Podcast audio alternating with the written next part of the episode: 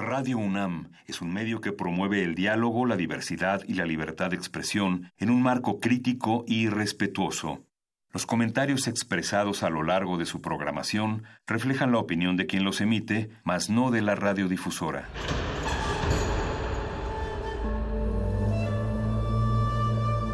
Un templo para la apreciación del ser mediante el sonido. mediante el sonido. Para nosotros. El sol sale durante la noche. Nuestros gritos llevan la mesura del silencio. Y el descontento está lleno de baile y risas. A todo, incluso a nosotros, nos resistimos. La universidad Ustedes y nosotros somos la Resistencia modulada.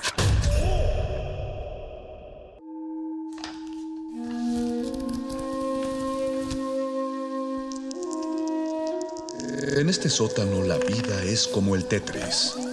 Si haces algo bien, desaparece. Pero tus errores se acumularán hasta hacerte perder.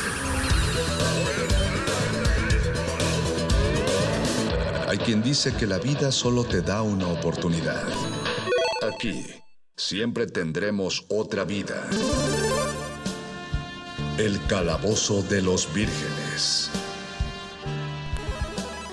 No, en, no. En realidad vine porque quiero presentarte a mi nieto. Hola, Bar. joven patriota americano. Hola, señor. Señor Germán, Sí, oiga, ¿usted perdió su brazo en la guerra? mi brazo, bueno, pongámoslo así. Obedece a tu maestra cuando te diga que no saques la mano por la ventanilla del autobús. Sí, señor, lo haré. Bar tiene un problema con un abusador llamado Nelson. Pensé que podrías darle una especie de estrategia. Estrategia. Mm, ¿Cuántos hombres tienes? Ninguno. Necesitas más y entrenarlos duro. Ahora, veamos. Eh, ¿Qué tenemos aquí? Ah, aquí está. La llave de Springfield siempre ha sido la calle Olmo. Los griegos lo sabían y los cartagineses. Y ahora tú. Necesitas una declaración de guerra. Eh, ah, así, así todo lo que hagas será correcto y legal. Bien, usemos esta de la guerra franco-prusiana. O solo cambiaré Otto von Bismarck por Bart Simpson. Solo tengo que... Abuelo, creo que este hombre está algo tocado. Sí, pues el general George Payton estaba algo tocado. Y este hombre está totalmente fuera de juicio. No podemos fallar.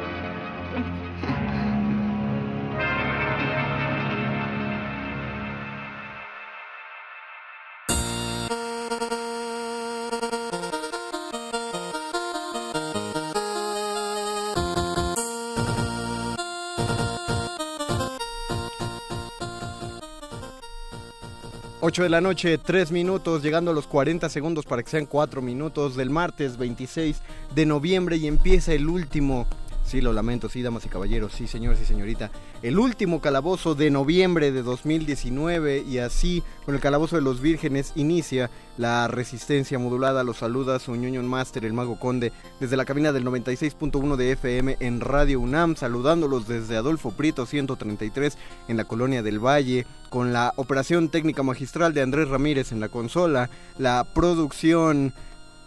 ¿Cómo iba? Tiránica, eh, se me fue la palabra, producción tiránica de Mauricio, el Estado soy yo, Orduña, la compañía de nuestro querido Rafa Paz, que está en el círculo de bateo, esperando ya entrar al aire para Derretinas que empiezan a las 9 de la noche. Y saludando a Alba Martínez et al allí en la continuidad empieza el calabozo de los vírgenes y les presento la famosa mesa de rolocutores que tenemos esta noche está nuestro explorador gráfico el querido Gabo Pérez bienvenido Gabo Buenas noches. buenas noches señor Eh, ¿ha- pasó usted un buen y friki fin de semana Demasiado ñoño, diría yo, pero así me gusta. Así me gusta. Es un buen fin de semana en mi libro. Ese es un buen fin de semana. Exacto. y también una voz que ya extrañábamos, pero que nos da muchísimo gusto que vuelva a estar aquí. La voz del Bofes, Víctor Adrián, el pangolín de la fuerza. ¿Qué es?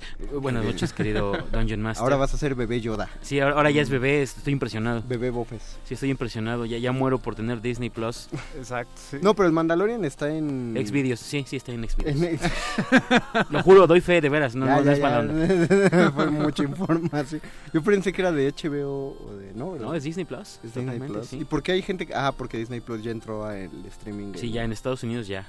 Eh, les debemos la E en nuestra transmisión de Facebook Live, donde somos el calabozo de los vírgenes y vamos a hablar el día de hoy acerca de guerras y rebeliones, todos los conflictos que le dan le dan carnita a todas estas historias de fantasía, porque sí está muy padre que haya un trasfondo político o humano dentro de todas ellas, pero seamos sincerotes, hay momentos de que cuando ponemos el Señor de los Anillos y solo le adelantamos a las dos torres para ver la batalla del abismo de Helm. Yo sí lo hice mucho tiempo.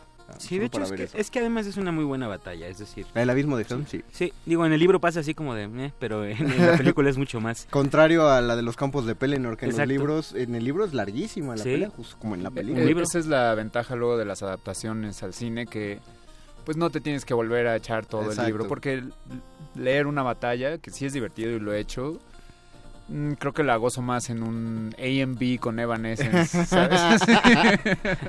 Viejitas pelando Eh, papas con música de Evanescence de fondo. Ya saludamos a la gente que nos está sintonizando en nuestro Facebook Live. Estamos en Resistencia Modulada. Ahí está Petiza Rea que dice saludos, saludos Hola, hola. Petiza. Saludos, saludos. Narciso Pérez nos manda saludos vírgenes y ¿Qué te tal? regresamos saludos vírgenes, Narciso. Hugo Irineo dice hola, hola Hugo. Hola, hola. Y Petiza Rea dice esa batalla es épica. ¿Cuál de las dos? ¿El abismo de Helm o...? Bueno, las, dos. dos. Las dos, ¿por Ah, qué no? Las bien. dos, los- Sí, las sí, dos sí. son buenas. Antes de entrar en materia y empezar a hablar de nuestras rebeliones y guerras favoritas, lo, lo separé en ambos términos porque no, no, toda- no todas las guerras se han generado como de facciones contra facciones, sino de los ejemplos particulares eh, que se aproximan, porque pues ya va a ser diciembre, ya va a salir el capítulo 9, eh, la guerra de las galaxias de Star Wars, entonces ahí hay una... eh, to- todo surge muy en el fondo por un desmadre familiar, pero en la superficie porque alguien no tolera que esa familia esté armando broncas en, en toda la galaxia. Así que eh, de, hacia eso vamos a desarrollar. Ricky Valdés también nos manda saludos y Petiza Rea dice que la batalla es la del abismo de Helm, la épica. Sí, las dos, pero esa, esa me gusta particularmente. Vamos a hacer nuestra primera pausa musical y lo primero que vamos a escuchar, eh, tenemos soundtracks de batallas, entonces la primera que va es precisamente la pieza de Howard Shore de la batalla de los campos de Pelennor, de El Señor de los Anillos, El Retorno del Rey, que reconocerán si se acuerdan de la escena y, y de la película. La pieza eh, inicia cuando, ¿cómo se llama el rey de Gondor? Eh, Rey de Gondor, bueno, no está, Ah, no, el de... El de los Eh, Rohirrim. Theoden. Theoden. Cuando Theoden le está dando su discurso de valor a todos los Rohirrim, eh, donde ahí están escondidos un par de hobbits y una mujer, y, y se empieza a ver que sale el sol y todos empiezan a gritar que van a, a cabalgar hacia la muerte, y entonces se echan a cabalgar y golpean a los orcos. Sí, es la pieza musical antes de que aparezcan los olifantes. Sí, porque Gondor está sitiado, por eso no puede Gondor, eh, defenderse. Claro, claro, exacto. Y aparte el rey de Gondor no quiere. Bueno, ¿Cuál rey? Es el Senescal, Denethor, El impresentable. Majadero. Vamos a escuchar esta bonita pieza, complacencia musical dedicada a todos los frikis tolkienianos allá afuera y regresamos al calabozo de los vírgenes. Todas las batallas van aquí.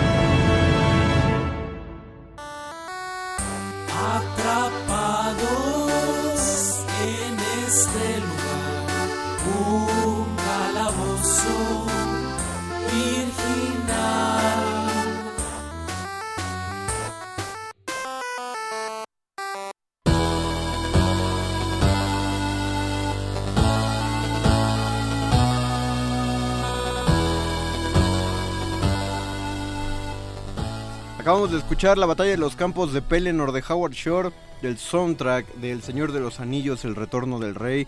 Y les tengo buenas noticias, como nuestra transmisión de Facebook Live superó la- los 15 espectadores en vivo, nos desbloquearon ya... Los 15.000. Los 15.000. No, nos desbloquearon la opción de usar Twitter. Y por eso es que le permitieron entrar a la cabina al sanador sonoro Paquito de Pablo. Qué bueno que pudiste pasar después de... Here comes new challenger. Oh, mira, pe- pero, pero todavía no tienes abierto el micrófono, así todavía no te desbloquean tener el micro abierto, así que... Gracias, gracias, gracias. Ese ítem estuvo, fue muy útil. Ah, mira, ya, ya, ya te lo, ya te lo abrieron de este lado. Sí, Y te lo cerraron otra vez, y te lo abrieron otra vez.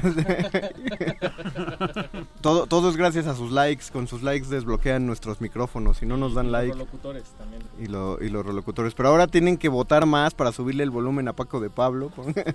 ¿Me escuchan ahí? Ahí ya ¿Estamos? te escuchamos Ah, perfecto. Sería una bien. buena dinámica de, de Para- para radio. traer a Perro Muchacho, ¿no? Exacto, si, O sea, llega- si, si quieren escuchar a si Perro llegamos a 35, eh, llega el perro muchacho. De una cabina. manera u otra. Rodolfo Salinas dice, saludos vírgenes, saludos vírgenes para ti. hola. Rodolfo. Saludos, Rodolfo. Eh, BL Claudia también manda saludos. Oscar Torres Mendoza, saludos vírgenes. Soy Uzumaki Gun. Ahora nos está... Ah, es que él, eh, Es ahora de que los que tenemos nos- Twitter, eh, nos está escribiendo y dice, ya entrando en tema, mi rebelión favorita es la de los Juegos del Hambre sin, sa- sin sajo. Sin sajo. Me emocionó la película cuando los del Distrito Forestal dan el grito de batalla. Si nosotros ardemos, ustedes arderán. Esa parte me emocionó mucho. Ahí, ahí acaba el tweet. Bofes, ¿tienes algo que decir al respecto? No, además, que creo que es una de las películas que se basa precisamente, bueno, la historia del libro también, se basa en, en eso, justamente en este concepto de la rebelión contra un sistema opresor totalmente, no explotador. Creo que es uno de los libros que mejor expresan justamente este concepto de rebelión. Y claro, lo interesante, spoiler alert, es cómo estas rebeliones al final se convierten en nuevos regímenes, ¿no? Para, para, para la- el final. Recordemos que esa, esa saga termina justamente con la imposición de un nuevo líder que es igual de arbitrario que el anterior, ¿no? Y entonces como los caudillos revolucionarios eh, acaba haciendo lo mismo que tanto criticó y es por eso que Katniss decide matar finalmente a, a Coin al final, ¿no? Es un poco muy lo, interesante. Un saludo a lo que Palacio pasó en- Nacional.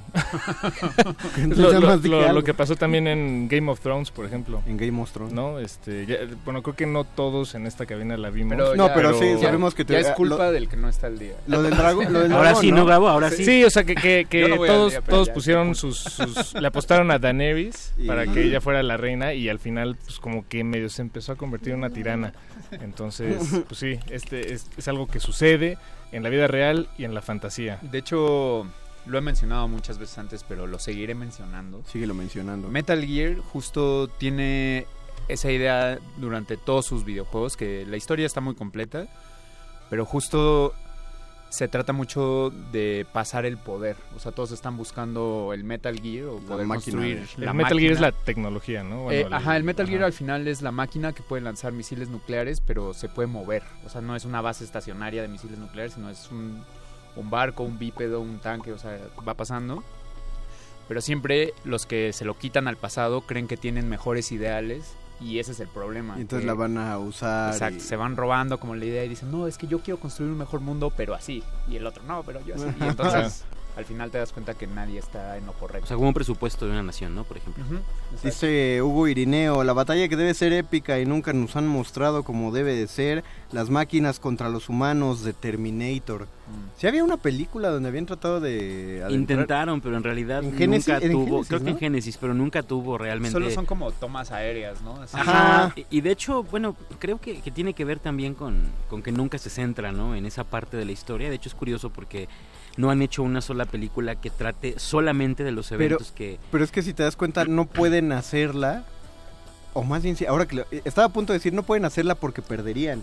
O sea, tienen que perder esa guerra para que inicie todo Terminator. Cuando John Connor regresa al pasado es justamente porque es su última opción. Pero, estás diciendo que no hacer una película que acabe en que pierden la guerra. Eh, ¿Estás estaba pu- eso, estaba a punto de decirlo. Ah, ok, claro, estabas a punto de decirlo. Pero luego me acordé de lo maravillosa y cardíaca que es la última escena de Rogue One de Star Wars. Aparte todos sabemos en qué va a terminar y es una carrera de relevos bellísima donde ya tienen el aparte es un disquete. ¿no? Este, todo, todo el universo se salva con 3.5 megas de información.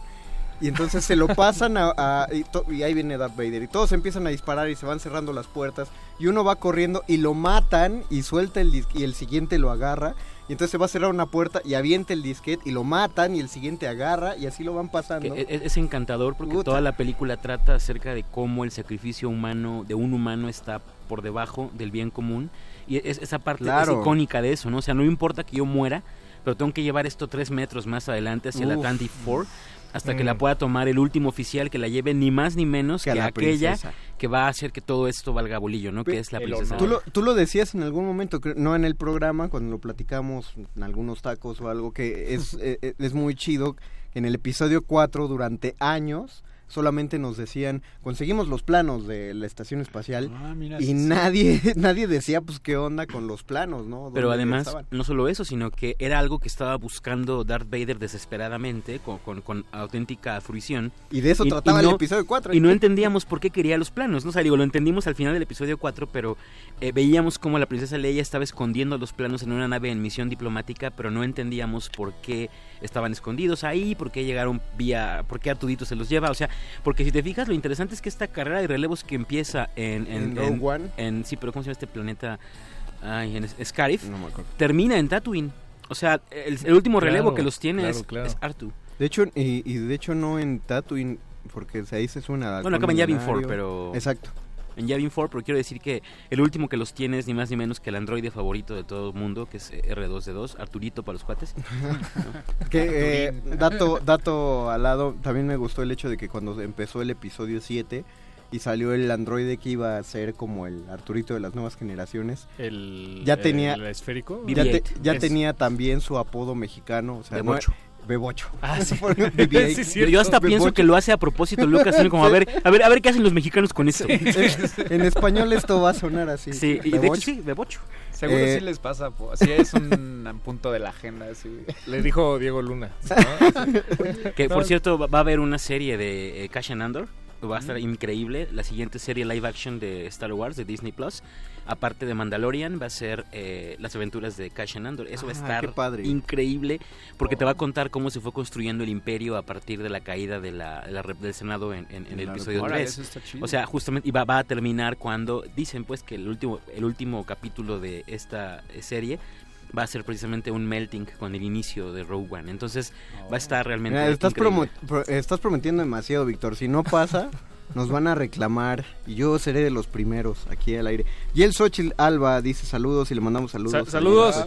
Clausen Lex, hola chicos, en el programa de ayer preguntó el mago conde sobre un cuento. Así es, si tienes la respuesta, Clausen, me gustaría tenerla. Milton Garduño, saludos vírgenes. En videojuegos las batallas más épicas las he tenido en los juegos de Age of Empires. Ah, sí. Age of Empires es una maravilla porque tú creas tu propia historia. Yo soy fanático de escoger uno de los mapas más grandes, el mapa gargantuesco, eh, poner siete enemigos, bloquearles los equipos, porque si dejas siete luego sí. la computadora hace un equipo de siete y no, No, es que yo sea muy no es que yo sea muy malo, es que es No, imposible ganarle a un imperio de siete naciones eh, tú solo. Pero eh, yo insisto que deben hacer una película de Age of Empires, porque yo quiero ver cómo unirían, eh, cómo va a ser eh, los aztecas peleando contra los bereberes y los celtas Oye, se sí meten, y luego los persas llegan con sus elefantes. Como un Battle Royale. así. Ajá, Pero- histórico raro. Pero a mí me suena como una de estas películas que, que suenan medio imposibles, como la película de los emoticons. La verdad no la vi, pero, pero como... ¿Cómo, No, yo- ¿cómo, eh, cómo se ve? No, yo creo que sería algo como, como la Secret Wars de Marvel, o sea, aparecerían las civilizaciones así en un planeta y una Y, gran mente claro. dijo, pelense. Creo que No se necesita eh, explicar más. Como en el plano de estilo de juego, como Age of Empires, que a mí me trajo mis batallas favoritas, fue StarCraft. creo que... Eres, eres de esos. Sí, sí, pero, o sea, me, me consumió Starcraft Gang. en algún momento muy pesado, pero es que si eran unas cosas... Es lo que me cuentan. Me acuerdo que me impresionaba cómo se morían, así como que decía, wow, son tan chiquitos y así se, se Y también se real, muere. Y, y entonces es cuando dices, Dios Exacto. se emocionará de ese modo. Dirá, Exacto, sí. Son tan chiquitos y se mueren. Sí, somos como un Age of Vampires. Sí, pero somos más como un este Sims, un, tai- un Su Tycoon. ¿Jugaron Su Tycoon alguna vez? No, nunca lo jugué. Su Tycoon era ¿Como un Sims? como un Sims, pero construías un zoológico. Y, y ya. Ah. Entonces tú com- te daban dinero y tú ibas poniendo jaulas y ibas comprando animales, ibas cobrando las entradas. Y había ibas animales más caros que ¿no? Exacto, ganabas dinero y metías más animales. Uno, suena, la verdad sí suenan aburridos. si los lees en la parte de atrás de la caja suena aburrido. Pero no es hasta que juegas uno de esos Tycoon que te das cuenta de lo espantosamente adictivos que son y que tienes el capitalismo bien, Exacto, bien sí. clavado en tu Sentir interior. el poder. Exactamente, de alguna manera. Y es solo poder ¿Se económico. escapaban los animales? No, o creo que sí. No, no te puedo asegurar. no. Nos escribe Pablo Extinto y dice: Hola, Pablo. Mi rebelión favorita siempre será la rebelión en la granja. Una rebelión que nadie veía venir. Mu- Muy, muy adecuado, este- nadie lo veía venir. Te voy a decir lo que le dije a alguien ayer. Programa equivocado. Ayer nos ayer que hablamos de finales en Muerde Lenguas nos dijeron, un final bien chido es el de The End of Evangelion. Dije, está chido, pero el programa es mañana. y a- a- ayer era literatura y hoy Pablo Extinto, o sea, chido, gracias, pero mañana es Muerde Lenguas, ahorita es, es más ñoño. Estamos man. desfasados. Estamos un desfasados un poco. Sí, tal, sí, sí pertenece sin duda a la literatura, pero creo que esa rebelión tiene, puede también estar. No, no, sí. Tiene No, una película, o sea, tiene una película animada, así que se mete un poquito a este programa. pero es una, es, es padre eh, Sí. el Orson, Don Orson. Eh, Marco A. Vargas, la mejor rebelión es la trilogía de Divergente. Esa no es la de... ¿Tú sabes algo de Divergente, Bofo? Sí, pero personalmente no me satisfizo. ¿Qué pasó? ¿Por qué? Te, te censuraron, Bofo. Andrés Ramírez es fan de Divergente. Eso parece. Y no te dejó dar tu opinión. No, no diré nada. No, ¿qué ibas a decir? No, ya no, no, no voy a hacer la de malas, ya ahí muere. Perdón, perdón. ok, ok.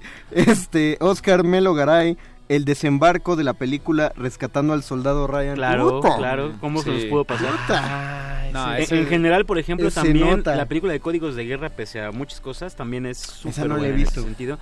Eh, eh, vela, de verdad. Todas las de guerra son muy buenas. Mm, bueno, Pero Según fíjate, yo. como que descarté un poquito las películas de guerra porque, Porque son muy se tratan ya como de, ajá, Bueno, pero Age of pero- Empires es como Pero si te das cuenta, Sí, Re- sí. Rescatando al Soldado Ryan tiene bastante de ficción. Como para... Es cierto. Todo el mundo se queja, ¿no? Ah, no. ¿Por qué van a hacer una misión por rescatar a un soldado? Sí, Sí, un no. ejército tan grande. Pero creo que nos estamos Sí. poniendo un poco en jaque porque si acaso pues ese tema va en derretinas, ¿no? No, porque entonces. Porque to- entonces ahora ya tiene que entrar la rebelión estás- en la granja. Me estás también. reclamando. No, no, Patito? solo creo que hay que vernos en el espejo y, y- y preguntarnos La las, rebelión las de preguntas importantes. Bueno, voy a, voy a meter cómo entra el, el Rescatando al Soldado Ryan a esto. Conquer's Bad Fur Day. ah, sí, el sí. juego de la ardillita de Nintendo 64 que tuvo un remake para Xbox con nuevas gráficas en alta definición. Y creo que fue de los primeros juegos en tener cl- eh, clasificación, bueno, o el Ajá. equivalente a clasificación C. Sí, que- eh, de, de R- 64 R. sí creo que solo hay Sí.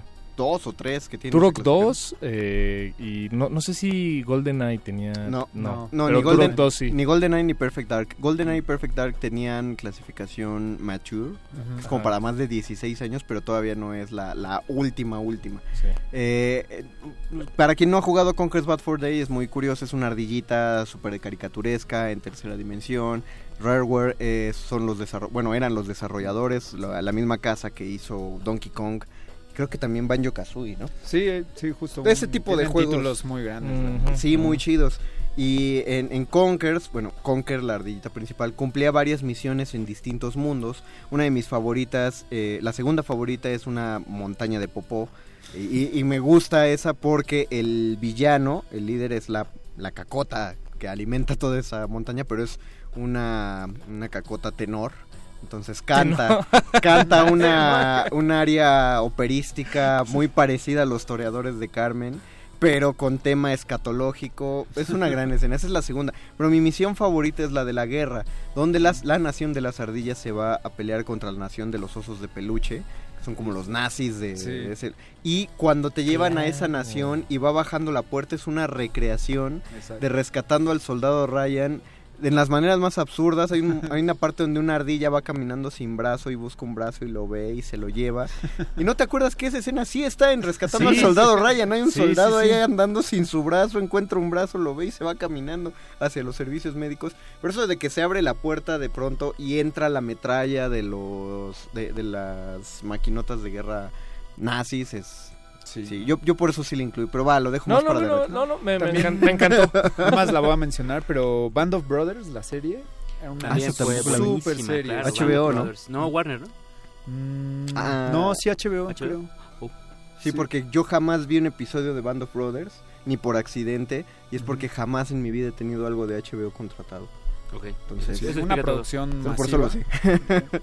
Eh, dice Clausen Lex. Hola chicos. Ah, no. Hola. Ah, es la continuación. Hola chicos, en el programa de ayer el mago Conde preguntó por un cuento y le sugirieron uno. Mi duda es si ese era el que buscaba. No lo sé, Clausen, no he podido checar de ayer para hoy eh, si era el cuento, pero lo, lo recheco y mañana te digo. Rafael Paz, en El Mandaloriano sí está chida. Rafa Paz da pulgar arriba el Mandalorian, eso es, Ah, sí, por eso es muy raro.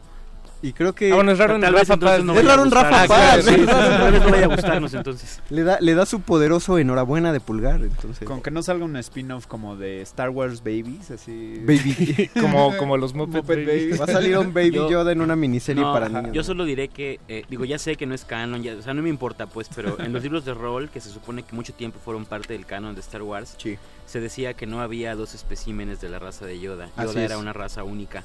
Era un espécimen único de una raza única, entonces Es a un mí clon, el Baby. Yoda sí que me indigna, Es un clon. pero este estoy estoy, estoy esperando paciente a que a que ocurra algo. Es un Rafa, clon. Rafa Paz dice también que es... Que Es un clon. Es un clon, es un clon de Gizmo. Tómenla, no la ven venir. Y ahí Eso viene también- La, la tercera película. De, de De Gremlins. En- ¿Va a venir? los, No. los Ah, Gremlins en muy el espacio. ¿No te acuerdas que en el episodio 1 también salía algo muy parecido a Sí, otro pero era color como cafecito, ¿no? rosa? Ajá, eso. Con... Sí, no, con cicatrices. y, y en los cómics hay un ejemplar hembra de la raza de Yoda. Todo mal, ok. y no son cómics de los nuevos. ¿No? ¿Se, sabe, ¿Se saben más cosas de, de Yoda o todo es un, su, su vida es un gran misterio? Es un misterio, es una Sí. raza que no se conoce, tiene 900 años realmente. Se, mu- o sea, Solamente- se murió a los Sí, 900. solamente hay un personaje que lo supera en edad, que es Más Kanata del episodio 7, que dice en alguna línea que lleva mil años cuidando ese... eh, ¿Quién es más Kanata? Más No Kanata es en el episodio 7 de Star Wars, cuando llegan con Han Solo a uno a un puerto estelar donde van a buscar como llegar de ahí a la a- Ay. con la resistencia. Quien las recibe, que el personaje lo hace Lupita sé. Nyong'o, es Ah, la, la ojona. Sí. Claro. Órale. que ella es la que recuperó el sable de luz de Luke Skywalker de la batalla de Bespin, que no sabemos cómo, pero lo recuperó. Pero pudo hacerlo, es Sí. lo importante. No, y de hecho dice, ¿no? Que luego va a contar esa historia, o sea que a lo mejor ahí Va a haber otra también. película. No, una serie, o una Le serie. cuelga ¿no? Star ¿Qué, Wars. qué- cuánto poder que, que una oración ¿no? de una franquicia como Star Wars pueda eh, permitirte especular Pues- tanto hacia el futuro? O sea, Pues si te das cuenta en el, en el episodio 4 y desde el- según yo está desde el original, tú me, desmiénteme si no es así, Víctor. eh, cuando Luke conoce a Ben Kenobi, o al viejo Ben, y le dice, claro que lo conozco, yo soy Obi-Wan Kenobi. Usted peleó con mi padre en la Guerra de los Clones, Exacto. le dice. Y es lo único que se menciona de la Guerra de los Clones en la que iba a ser una sola película que luego se volvió la trilogía original. Y por eso cuando sale el episodio 2 todo el mundo fue de... Sí, de hecho es algo muy interesante, pero a- aún más aún, cuando hablan de Citripio dicen que pertenece al general Antilles. Y Antilles es ni más ni menos que Bail Antilles, que es el, el- el- el gobernador de Alderan. El Y lo vemos padre en el adoptivo. episodio 3, que es el padre adoptivo de Leia. Y la, la Tantive 4, ahí iba Leia. O sea, Y, Todo. y, y al final del episodio 3, Antilles se lo da a un técnico y le dice, eh, tome esta unidad eh, C3PO, límpiela, aceítela y borre su memoria. Y entonces Citripio y Citripio "Ah". dice la última línea de la trilogía original, como siempre hace, que es Oh, Oh. no. Ajá. Oh, no. Justo siempre Citripio dice las últimas líneas. ah, en serio, no me había Claro. fijado. Órale. Y Oh, Paco, no. Necesitamos un C-Tripio. Eh, Bofes Un es un, Bofes es un, 3PO. como un Citripio. Sí, claro. Para el otro Halloween, yo te pago el... Va.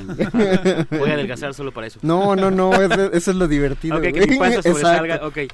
Eh, Ricky Valdés, una batalla muy buena es la de los espartanos contra el ejército persa en 300. Uta, vamos a adentrar en eso, pero primero vamos a hacer otra pausa musical, ¿les parece? Sí. Eh, vamos a escuchar, a ver, ya fue el Señor de los Anillos. Ah, vamos a escuchar un extracto de la, la batalla de... ¿Dónde están peleando en el episodio 4? Yavin 4. La, la batalla de Yavin 4. eh, es solo un extracto porque la pieza entera dura nueve minutos y esta es solo la parte donde ya ya se están ya, ya se están peleando y podemos eh, incluso ver las X-wing cómo empiezan a desplegarse y cómo se están eh, entre los cana- las canaletas de la Estrella de la Muerte Eh, una pieza de John Williams pero se nota todavía esos tintes eh, antiguos de- Pero debo de decir musicales. que esta, esta pieza en particular se sabe que a John Williams le costó mucho trabajo hacerla porque recibió muy tarde la sincronización de los eh, compases de la batalla. Entonces tuvo que ajustar y hacer que la, la- la música coincidiese con algunos momentos de la batalla. Entonces la tuvo que retocar al final y para que tuviera sentido eh, hizo modificaciones que al final se convirtieron en la forma en la que se hace música para batallas en el cine. ¡Wow! Qué gran dato, te llevas un logro por eso, muchacho. Vamos a escucharlo de John Williams. Esto es el Calabozo de los Vírgenes. Todas las batallas van aquí. ¿Dónde? Aquí. Ah.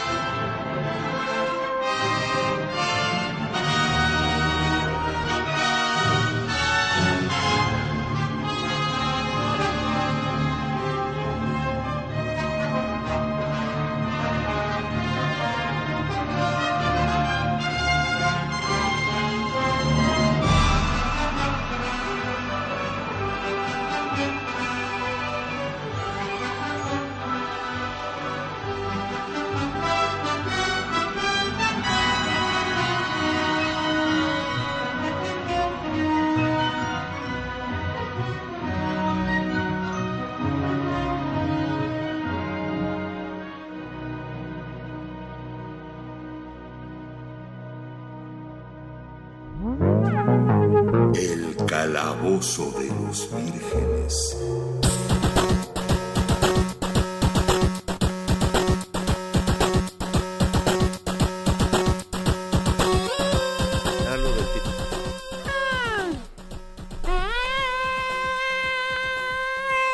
Que ustedes tenían que gritar conmigo. Ah, no, eso- Ah, ya. Escuchamos la batalla de Yavin 4 eh, de Star Wars Episodio 4, Una Nueva Esperanza. Eh, compuesta por el excelentísimo John Williams y nos habíamos quedado antes de irnos al corte musical con que decían que una batalla es la de los 300 espartanos contra los persas. Lo más chido de eso es que está basada en una historia real. La de Leónidas y sus 300 espartanos que la, la, la historia, a mí- yo me acuerdo que nos las contó una maestra de historia de la cultura en la preparatoria, saludos a la prepa 2. La batalla de Termópilas. La, la batalla de las Termópilas o las puertas calientes, eh, justamente eh. Leónidas escogió ese paso porque era estrecho y él dijo, pues aquí 300 güeyes estamos chido, no importa cuántos vengan, solo vamos a poder estar peleando 300 a la vez. Eh, y yo creo, ah, solamente escuchar ese pasaje histórico es suficiente como para que eh, alguien pensara, no mames, esto es un cómic de los chidos. Y, y lo, hic- y lo hicieron en una novela gráfica excelente. Y luego Zack Snyder dijo, no mames, esto es una película de las buenas. Y, y qué buenas son las... Digo, hay unas que súper exageradas, pero siguen siendo muy buenas. Seguro en algún momento cuando les gritó en el futuro harán Una película". van a hacer van a contar la historia de esto si no se imaginaban que iba que iba a ser una película de pero pero sí me, gusta eso que hay como segmentos así que dicen pelearon contra los bárbaros africanos y sale un rinoceronte pelearon contra los místicos orientales y son una especie de soldados japon bueno chinos que les avientan eh, bombas porque ya saben Bueno, usar la no, no eran, no eran chinos. Bueno, orientales. pues, eh, no sé, vas, los chinos. vas, te acuerdas. No, bueno, digo, a ver, no existían chinos. los chinos en, en, en Bueno, el no- periodo griego, sí. Pero ¿O eran no? ellos los que estaban atacándolos. eh, quién La pregunta es, ¿importa? Bueno, sí, tampoco. No, no estamos Bien, en to- purismo. todos ganamos, todos perdimos. Exacto. Pero sí, qué buena, qué, qué, buen, qué buena referencia. Sí, es una batallota. ¿Qué dice el Twitter, Paco? El Twitter dice, bueno, Pablo Extinto tiene una duda. ¿Quién es el padre de Leia? Ah, ver, sí, porque sí, nos- es nos- interesante esto y ahora eh, sí, claro, es un equívoco mío, me disculpo porque Y- no y mío. un dato importante. En la película, episodio 4, se refieren a Bale Antilles. Bale Antilles. O sea, el nombre de Organa con el apellido del capitán. Luego, al parecer, hicieron dos personajes distintos ya en el episodio 3. Apa- bueno, en el, en el 2 ya aparece Bale Organa. O sea, es decir, porque claro, era Leia Organa. Tenían que meter a alguien ahí. Entonces es una, es una confusioncilla, pero en realidad quien posee a R2 es Bale eh, Organa, que se confunde con un Capitán Antilles que aparece ya después, Mm. en el episodio 3, pero quien lo posee, quien es su dueño, es Organa, por eso es el que manda que lo, lo borren. Y también fue mi error. De, de ahí vino la confusión, pero sí, en efecto, el papá es Bale Organa, pero en, en la película, en la 4, vean la primera parte con atención y es Bale Antilles, así lo llaman, Bale Antilles. Yo te Bien. creo. lo dice. Sí, yo también. ¿Verdad? No, no Sí, sí, pones no, no, en duda nada que- dice. Eh, también nos escribe Milka Nava, que Oh, Milka. nu- nunca había visto que escribe su, su nombre como Mil en números K. Bueno, no importa. Milka Nava dice: Hola, resistencia modulada Hola. y miembros del calabozo. Las batallas de Gundam, las del anime, eh, son geniales siempre. Robots, naves espaciales, ejércitos y muchos intereses ocultos. Ahí tengo un- Ahí tengo una pregunta. ¿Alguien hace peleas de robots tan buenas como el anime? Sí. Ah, además Oh. del anime. Sí, o sea, yo, Ah, decía pensé de- que otro anime. No, no, no, además, no, es que todos los animes que meten robots son... Pues a mí la verdad robots. no me disgustaron las, las de, bueno, las que produjo Guillermo del Toro, las de Pacific Rim. Ah, sí, sí, que son Eh, como el pues Evangelion sí. americanizado Y- un poco, ¿no? Sí, digo, Unos- la, la segunda ya me pareció un poco como que Ah. le bajaron dos rayitas y me estaban tratando como, como Es ¿qué? que, ah, ¿Como bueno, un idiota? yo- yo sí- Pero, pero si te das cuenta, tiene eh, la- la- eh, Pacific Rim sí eh, jala este tradición japonesa porque están peleando contra kaijus. Sí, sí, no, es- están Creo, creo que en- un punto, bueno, es que sí sí he pensado en eso que dices. eh, para mí, por lo menos, un punto importante de, de pasar así como de una batalla de robots del anime a las películas es que en la animación los robots tienen movimientos muy humanoides, o sea, se mueven como con Ajá. mucho más gracia que en las películas, que Sí, siempre tienen un poquito más como eh. de, pues sí, como de Sí, movimiento suena- robótico. Eh, Exacto. Y ahí es cuando, no, así, Más rápido. más, más, más O como, furioso. o Hay como un- los robots de Power Rangers que no podían levantar los Ah, brazos sí. por las sombreras. Exacto, Pero ahí se las paso porque estaba... Por estaba cierto, sí está, o, o solo es un recuerdo de infancia, sí estaba padre la película de Power Rangers, la primera. La vi, de hecho la vi este año en, en La- un la de- delicioso VHS. el Us, ¿no? Ivan Us. en la de Iván Us, este... mm, pues No. Está, está malona, la verdad, pero, pero, pero me, me, me gustó Desen- verla otra vez. Desenterraban una hormiga y un escorpión. Es que tiene cosas muy, muy torpes. Creo que es una película mucho más barata de lo que Creíamos. creíamos, o bueno, ahora entendemos. Sí, no, es, es, es malona.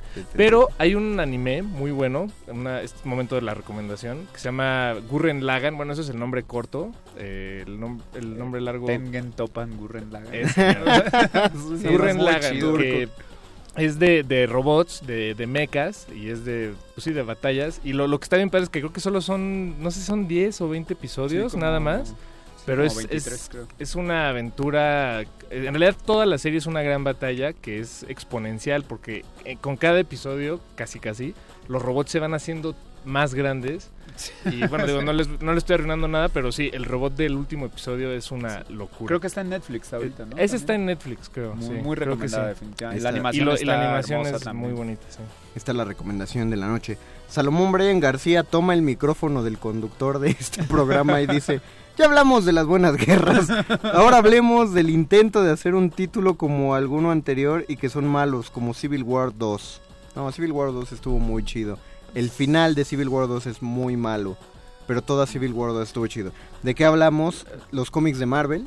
De- bueno, que de hecho creo que Civil War, eh, hablando de cómo comienzan conflictos en los cómics, me parece bastante chido la premisa de los nuevos mutantes pasándose de jóvenes, digamos, intentando tomar en sus manos como... Una, una situación que era más peligrosa de lo que Eh, les exacto, y el villano se escapa y eh, que es un villano, no, ¿cómo Nitro. se llama? Nitro, que su poder es explotar básicamente.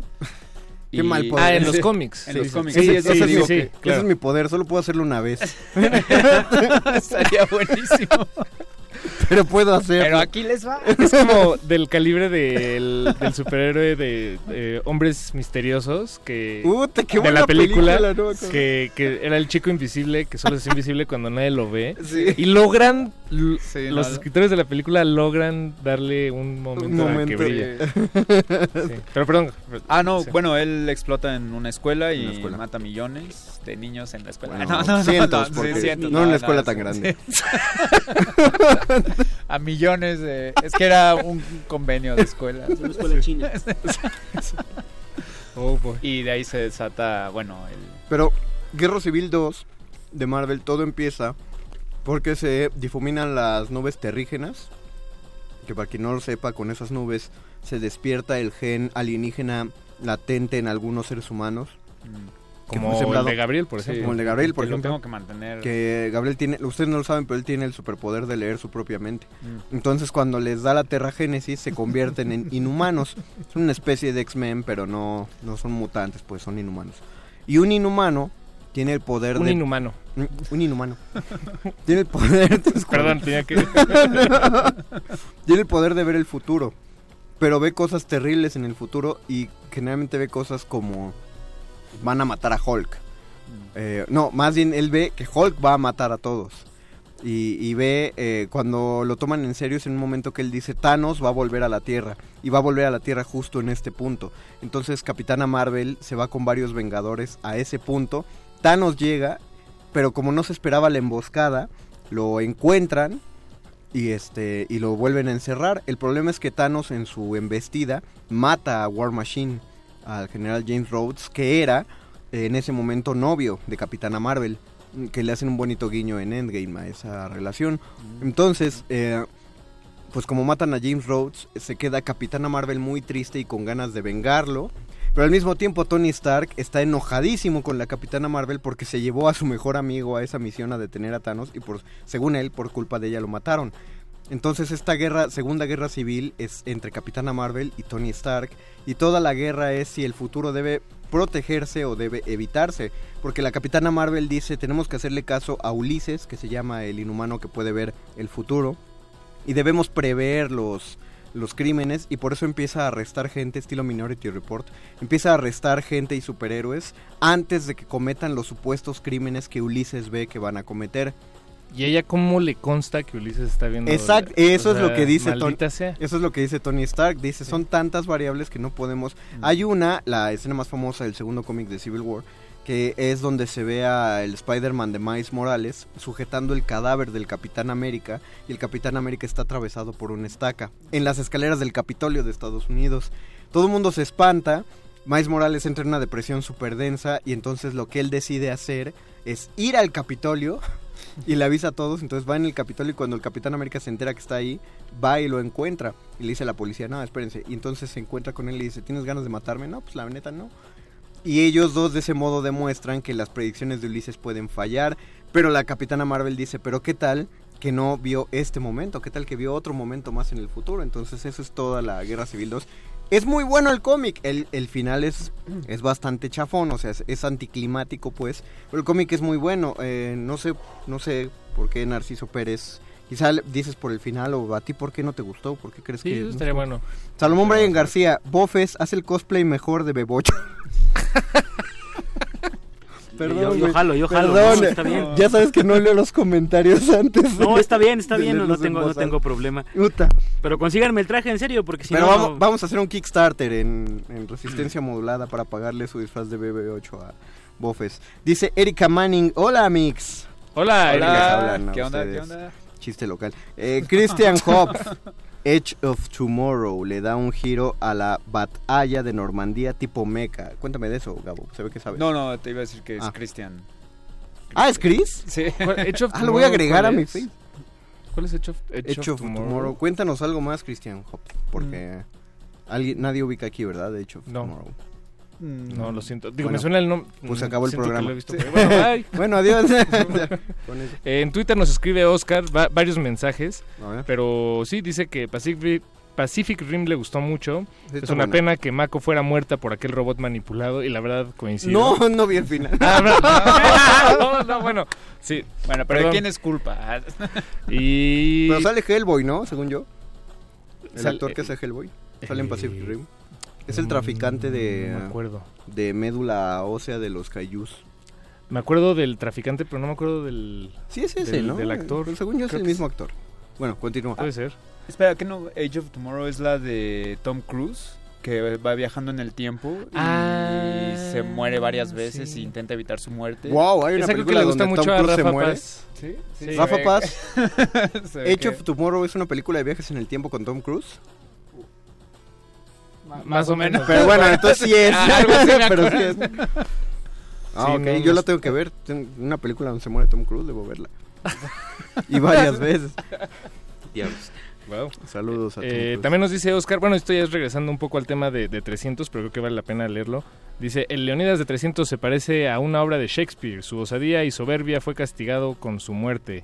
El cambio de Temistocles de la segunda parte de la película fue más humilde y logro de su venganza. Ah, no, Ah. perdón, y logró su venganza. Ah, ok. Buena, buena referencia. Sí, tienes razón.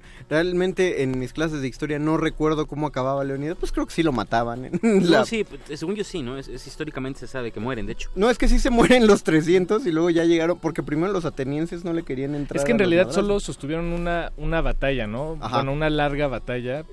Eh, pero, Pero pero, no, sí, no o fue sea, como no- la nunca película. ganaron. No, no, bueno, no de- ganaron. o sea, Fue bueno, una depende victoria, pero, Pero, Sí. pero sí fijaron una, una inscripción en mármol los mismos griegos y pusieron en este lugar Leónidas y sus valientes 300 espartanos pelearon contra Sí, porque de hecho no pretendían ganar, querían ganar tiempo. Ah, y claro, convencer, y convencer a, a- a Grecia de que era una amenaza eh, Jerjes persa. No, o Una sea, sí vez- fue una Oh. victoria, digamos. Sí, claro, no, sí, Lo claro. que dijiste, una, una sacrificio, sacrificio. de algunos por un bien común, Sí. en este caso de las cuatro ciudades principales de Grecia. Sí, entonces, y, y sí frenaron hasta donde se sabe, frenaron la, la invasión persa, nunca fueron Y, invadidos. y me acuerdo también que decía esta maestra que cuentan los registros históricos que em- veían marchar el ejército de Jerjes, solo dato adicional, veían marchar el ejército de Jerjes, pasaban tres días y apenas estaban viendo la cola del ejército de Jerjes terminar. Sea, era Órale. millones, por eso... Bueno, cuando- también caminando, digo, pues no, no. No, Sí, es más... No, no, bien- sí, si te das cuenta, con- mientras más amigos lleves, caminas más lento, ¿no? Sí, exacto. Y aquí son un millón. Y llevas a las bestias de guerra. Exacto, sí. Pero aún así, o sea, una marcha... Los esquites. los es- Sí, ahí seguro hay vendedores ahí en la periferia. Vendiendo doraditas de nata. Exacto. Para que no se cansen los soldados. Pero de todas formas, ¿cuánta gente tiene que estar marchando para que los veas durante tres días? Sí, no. eh, completos. Digo, no, no, no será la primera vez que los historiadores griegos exageran un poquito, pero... No, no, no, eran un show. Fueron tres días. pero, pero estoy seguro que fueron tres horas. Tres días, dije. ¿Qué más dice el Twitter? Paco? El Twitter, eh, hasta ahí, hasta ahí llegamos por, Bueno, por ahora. ah, hay una guerra que a mí me gustaría recomendar. La del Risk. La, la guerra del Risk Puta, siempre la del es Risk, muy sí, buena. sí, sí, es Esa de cajón recomendadísima. Lástima que tienes que tener siete horas libres. No, hay, hay los Risk temáticos ya te manejan en formatos de dos horas. No, y si Ah, juegas ok. conmigo en una te acabo. Te veo ahorita en el estudio 2. Exacto. Vamos a grabar nuestra batalla. ¿Cuál No, eh, en One Piece, que super serie ya no se las tengo que recomendar porque ya está puesta por No, sí sola chido. en, el, en, En la el cima. Bien. Tiene una parte eh, que no voy a spoilear por si no han llegado, pero es... No, spoileala. No, no, no. Nada, nada más hay una guerra muy, muy buena que implica demasiadas cosas. La animación está excelente y salen casi todos los personajes. Entonces eso es una belleza. Yo- Siempre que salen todos los personajes, como en Civil War, es, Sí, es muy rico. No, o en Endgame. Bueno, sí, en Endgame. O en la de en la tercera de los X-Men, que hay este Ah, confrontamiento me- entre esa- mutantes, que era lo que todos queríamos ver desde el principio. Esa guerra me encanta. Es muy buena. De hecho, yo, yo, yo sí haría de esos videos de compilación de batallas de películas de fantasía con Evanescence Con de música fondo. de Con música de Evanescence de fondo. Siempre son buenísimos. Con In the End eh, sonando al fondo de Linkin Park. Pero no sienten que siempre las editan raro. Demasiado o sea, bien. Ah, como no, Sí, no, las editan muy como, mal. Yo no lo hubiera hecho. No, yo, deja, yo dejaría el sonido original. O sea, Mm. es- está chido el chiste de Linkin Park de fondo, pero yo dejaría el sonido original. Una, ahorita que dijiste One Piece, me acordé que yo sé que es una saga que se está poniendo peor con el tiempo y sobre todo porque van a sacar otra película y ¿Estás van a... de One Piece? No, Ah. no estoy hablando de algo de Siéntate, piratas. Siéntate. Piratas del Caribe. Ah, O sea, que Ah, es una sí, saga sí. que pa- aparentemente se pone peor con el tiempo y van a sacar otra más y luego van a rehacerla otra vez. Pero yo la verdad sí me emociono mucho con la batalla de Piratas del Caribe 3 eh, en Al fin del mundo. Cuando están, cuando están peleando en el, En el, el Maelstrom, en el en el remolino. remolino. Sí, gran- es, que de hecho gran, a mí me emociona desde antes porque eso de que dices cuando salen personajes es cuando sale la corte de la hermandad de Ah, los cierto, piratas sí. y salen los nueve reyes piratas de los de todos los mares. Y tú sabes que hay una historia atrás de todos ellos porque un rey pirata es una mujer que es la que controla las aguas orientales. Eh, otro rey pirata es un aparentemente aristócrata francés caído. Hay un mexicano que es el capitán Villanueva. Eh, así son nueve reyes piratas de los cuales dos de ellos pues son Barbosa y Jack Sparrow y otro más era Fei Xiao Fei algo así el de Singapur que Ah, se lo sí. acabó dejando a Elizabeth Swan Ah, sí, y luego van todos los barcos, pero lo, que, lo más gracioso de esa guerra, es muy buena, pero lo gracioso de esa guerra es que solo pelean tres barcos. Porque todos los barcos se quedan, ven un remolino y dicen, oh, no avancen. Y los únicos que van son el Perla Negra sí. y el, este, el holandés errante. Y se meten ahí y se encasquen, se enfrascan. es Ah, una gran batalla. Es una gran batalla, es, es- inclinada. es un gran escenario de Pero, rol. pero como que le sobraron los personajes, ¿no? Tal vez un poco. Sí, o to- sea, como que sí, todos los metieron otros- a todos para, pa- para elevar Pero el- todos los otros no salen, pero los sí. otros no pelean. Ahora que lo dices como con otros vehículos y en otro terreno, pero igual de salvaje, Mad, Mad Max. Sí, claro. Igual piratas, Sí. Sí. piratas del apocalipsis. Sin gasolina. Sin Gran, grandes batallas en el desierto. Y todas las paro y cada vez que digamos esto, todas las parodias que involucren a Rick y Morty de todas estas películas también van a ser grandes Exacto. batallas. ¿Cómo se llama el episodio de donde hacen parodia de Max Ma- de No Max? recuerdo, pero... Se acaba no Sommer quedando con un juntándose Sí, ¿no? eh, que viajan, ¿no? Y se quedan como con esta... en esa dimensión. sí. Y, y No, a no, Morty le sale un brazo enorme Exacto. que tiene... Que pelea solo. Sí, tiene conciencia propia. De hecho, también la batalla de la Citadela está... Es una gran batalla. ¿Cuál batalla Cuando? Rick, bueno, hace que todo se colapse. En realidad es Rick nada más matando a todos los otros Ricks. Ah, sí es cierto, él escapando de la Ajá, ciudadela. Ah, sí. La primera vez, la primera vez que aparece la ciudadela de Cuando los hace que la moneda valga cero, ¿no? Al Sí, final. exacto. Ay, que guau. se empiezan a quitar las chaquetas. Ah, qué buen final, tonto. No Sí, sí. Que a ver, ya en los comentarios de Facebook, ya antes de que nos relajemos. Eh, Edgar Chávez García, por fin los agarro en vivo, ya vamos a acabar. ¿no? Saludos, Edgar. Si el tema son guerras y rebeliones que nos gustan, la verdad es que nuestra historia está emocionante cuando la cuentan bien. Sí, estoy de acuerdo. Yo por Sí. eso incluía el soldado Ryan. o Dunkirk. Mm, Dunkirk. Aunque no hay tanta batalla en Dunkirk. Pero está bien cardíaca. Es como otro tipo de batalla. de También por acá en Twitter mencionaban la serie de, de Pacific, eh, Mm, que, que sí, creo que es de, si, si no me equivoco, es de los mismos que hicieron Band of Brothers, Band of Brothers, en, sí. en HBO. Wow. The Pacific Solo que The. Pacific es de la guerra del Golfo, me parece. Ahí Sí, no no sí, lo sí. recuerdo. Dice Rick, Ricky Valdés, yo llegué a jugar Risk durante 14 horas seguidas. Oh, bien. Ahí hubo alguien cediendo. Sí. Alguien diciendo, no, te voy- no, no hay que atacarnos 10 turnos para juntar este ejércitos. Es que ya cuando entras en la espiral de que pierdes un territorio pero ganas otro y todos les pasa lo mismo, ya... No, yo siento feo cuando eres el primero en perder, porque eres el que se va a aburrir. Híjole. O sea, si pierdes en la primera media hora, te queda maravillosas tres horas de contemplar a los demás divertirse. Dulce Sol, la hija de Goku contra Tirek y la hija de Goku contra la nieta de Goku. Todas las peleas de Goku. Todas las peleas de Dragon La Ball. hija de Goku. Lo- la nieta, ¿no? Pan. Pan, ajá, o sea, Goku, según yo, Solo hasta tiene no dos tiene hijos. hijas. No, sí, solo tiene nieta.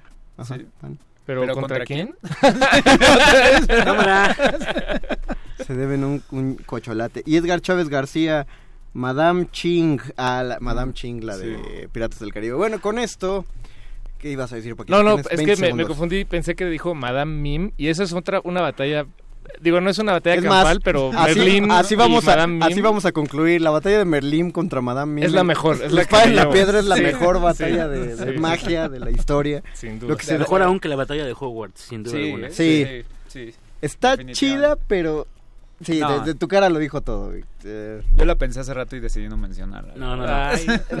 Pues sí. La pues película sí. no le hizo justicia. La verdad. película no le hizo nada de justicia. Pero sí, se quedan Madame, Pim, Madame Mim contra Merlín como, como los ganadores, sobre todo por la manera tan genial de ganar de Merlín. Sí. Gracias Andrés Ramírez en la operación de esta cabina, gracias Lalo Luis en la producción y a Mauricio Orduña que también la inició. Eh, gracias Alba Martínez en la continuidad. No se vayan, no importa que empiece de retinas, de hecho quédense porque empieza de retinas. Ya viene Rafa Paz y todo su crew. Muchas gracias Paquito de Pablo. Gracias, gracias. Gracias Gabo Pérez. Gracias a todos ustedes. Gracias Bofes. Gracias, querida audiencia y Dungeon Master. Nos vemos el próximo martes a este mismo lugar, a esta misma hora en el Calabozo de los Vírgenes. Chao. Nadie termina un juego siendo la misma persona que solía ser.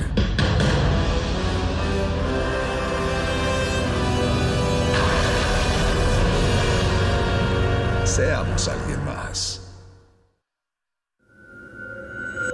Escuchas 96.1 de FM. XEUN. Radio Transmitiendo desde Adolfo Prieto 133, Colonia del Valle, en la Ciudad de México. Radio UNAM, Experiencia Sonora. Info Ciudad de México presenta Voces por la Transparencia, en la voz de Francisco Javier Acuña Llamas, presidente del INAI. Segunda parte. Estas instituciones defendemos los datos personales de la sociedad, que es el derecho a la vida privada. Y en este capítulo somos instituciones de gran valor porque tenemos potestades para sancionar. El INAI es quien regula la relación con el Estado y el mercado todas las quejas que haya por la violación a datos personales en el ámbito federal y en el mercado, cualquier empresa o particular que transgreda eh, los datos personales de otros puede ser sancionada por el INAI. Estamos celebrando con el Info Ciudad de México la mejor aproximación a la sociedad. Hacen un compromiso a la luz del Sistema Nacional de Transparencia por estar unidos y caminar al nivel de pie, a nivel de la calle, del brazo y hombro a hombro de la sociedad. Hola, soy Mara Pastor y estoy en descargacultura.unam. En voz de Hernán Bravo Varela, compartimos la poesía de Antonio Machado. Dices que nada se pierde, y acaso dices verdad, pero todo lo perdemos, y todo nos perderá. 11 años, 11 títulos de lujo en www.descargacultura.unam.mx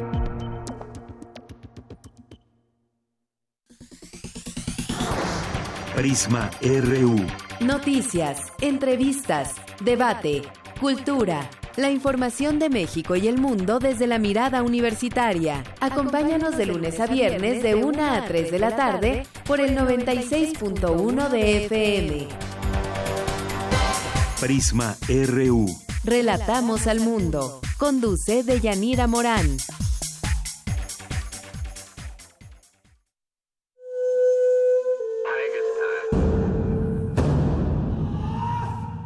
Solo hay dos momentos excelentes para ver una película. El primero fue hace 20 años, en su estreno. El segundo gran momento es hoy. De retinas.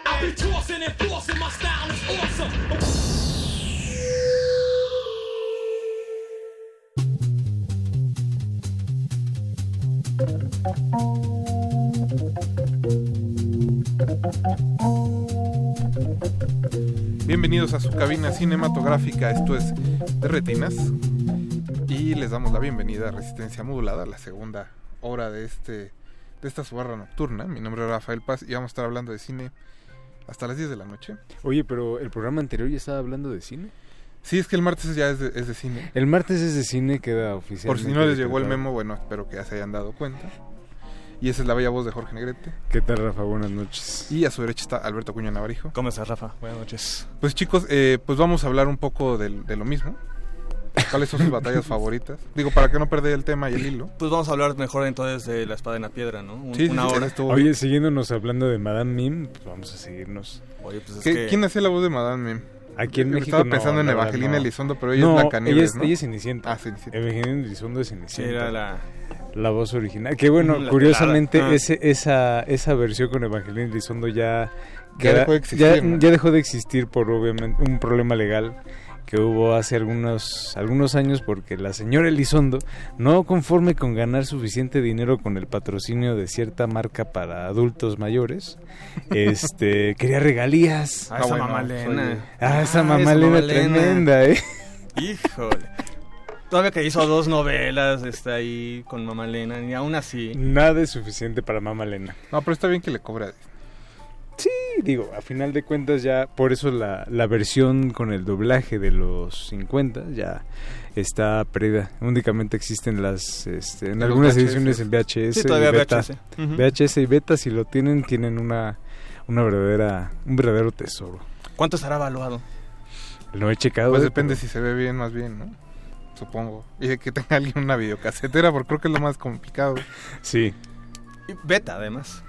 Una, una, punto que todavía hay VHS. Los VHS yo creo que todavía tienen esa versión. Todavía puede haber ya. Beta es más complicado. Pero bueno, chicos, ese no era el tema de esa noche en realidad. Ah, ¿no? No, no, no. Ay, se me había animado, ¿eh? No, no, no. Eh, pues más bien vamos a estar escuchando aparte la música de Frozen 2 y hablando de Frozen 2. Y la Espero era que la hayan hielo. visto. ¿Sí la vieron? Sí, sí, sí, por supuesto. Claro. ¿Les gustó? Mucho. Sí. Déjalo ir, Rafa. Pues ya vez para empezar a cantar. No, no, no es cierto. Eh, tenemos mucho cine en este programa, como les decíamos. Vamos a estar hablando con el equipo de Figma, del Festival Internacional de Cine con Medios Alternativos, que inicia mañana, si no me equivoco, en más de 10 sedes alrededor de la Ciudad de México. Y posteriormente estaremos con el director de Niebla de Culpa, una película que también se estrena este viernes, si no me equivoco, Navarijo. Ujú. Y que completa este la tercia del 2018 sobre las tareas domésticas. ¿Tú cómo, cómo pones ese ranking, Negrita? No, la verdad, este, me cuesta trabajo todavía. Ahorita le, Este, le- le cuentas al director. ¿Cuál Mejor lo el- el top? platicamos con el director, ah, que él nos diga. Eso sí. Y pues, chicos, no sé si se acuerdan, pero Blade Runner estaba ambientada en noviembre del 2019. No, hombre, no me había enterado. No. No, después de 100 memes, Después de- Ya, bien ya, ya. originales Después de la lluvia de tweets, no me había enterado. Pero bueno, pues como es nuestro último programa de noviembre, pues vamos a estar escuchando la música de Evangelis. Le mandamos un saludo a Polo Laborde, que es muy, muy fan. Muy fan. De Blade Runner y de Evangelis. al querido Polo. De, de hecho, cuando vino aquí, pues Puso- pidió sí, sí, así, sí. Vangelis, por favor. Sí. porque- La canción de amor de Blade Runner, que la vamos a volver a poner esta noche si no escucharon el programa no con Polo. eh, para, para Polo Laborde. Y Y lo está escuchando, por cierto. Ojalá, ojalá, ojalá. Si no, creo que si no está filmando, ojalá que esté escuchando el programa. Uy, es que es una de las dos, ¿eh? Hay como dos opciones nada más con Polo Laborde. O nos está escuchando o está filmando ya una nueva película. Pues les recordamos que nos pueden contactar a través de Twitter en arroba R modulada y en Facebook como Resistencia Modulada. Eh, y eso es todo hasta este momento. Vamos a escuchar algo de música. Em, iniciamos con el tema principal de Blade Runner. Como ya les decíamos de Evangelis y estamos en Derretinas.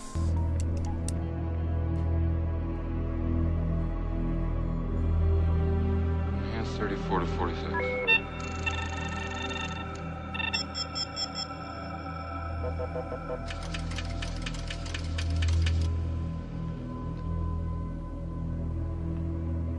Pull back. Wait a minute. Go right. Stop. Enhance 5719. Track 45 left. Stop. Enhance 15 to 23.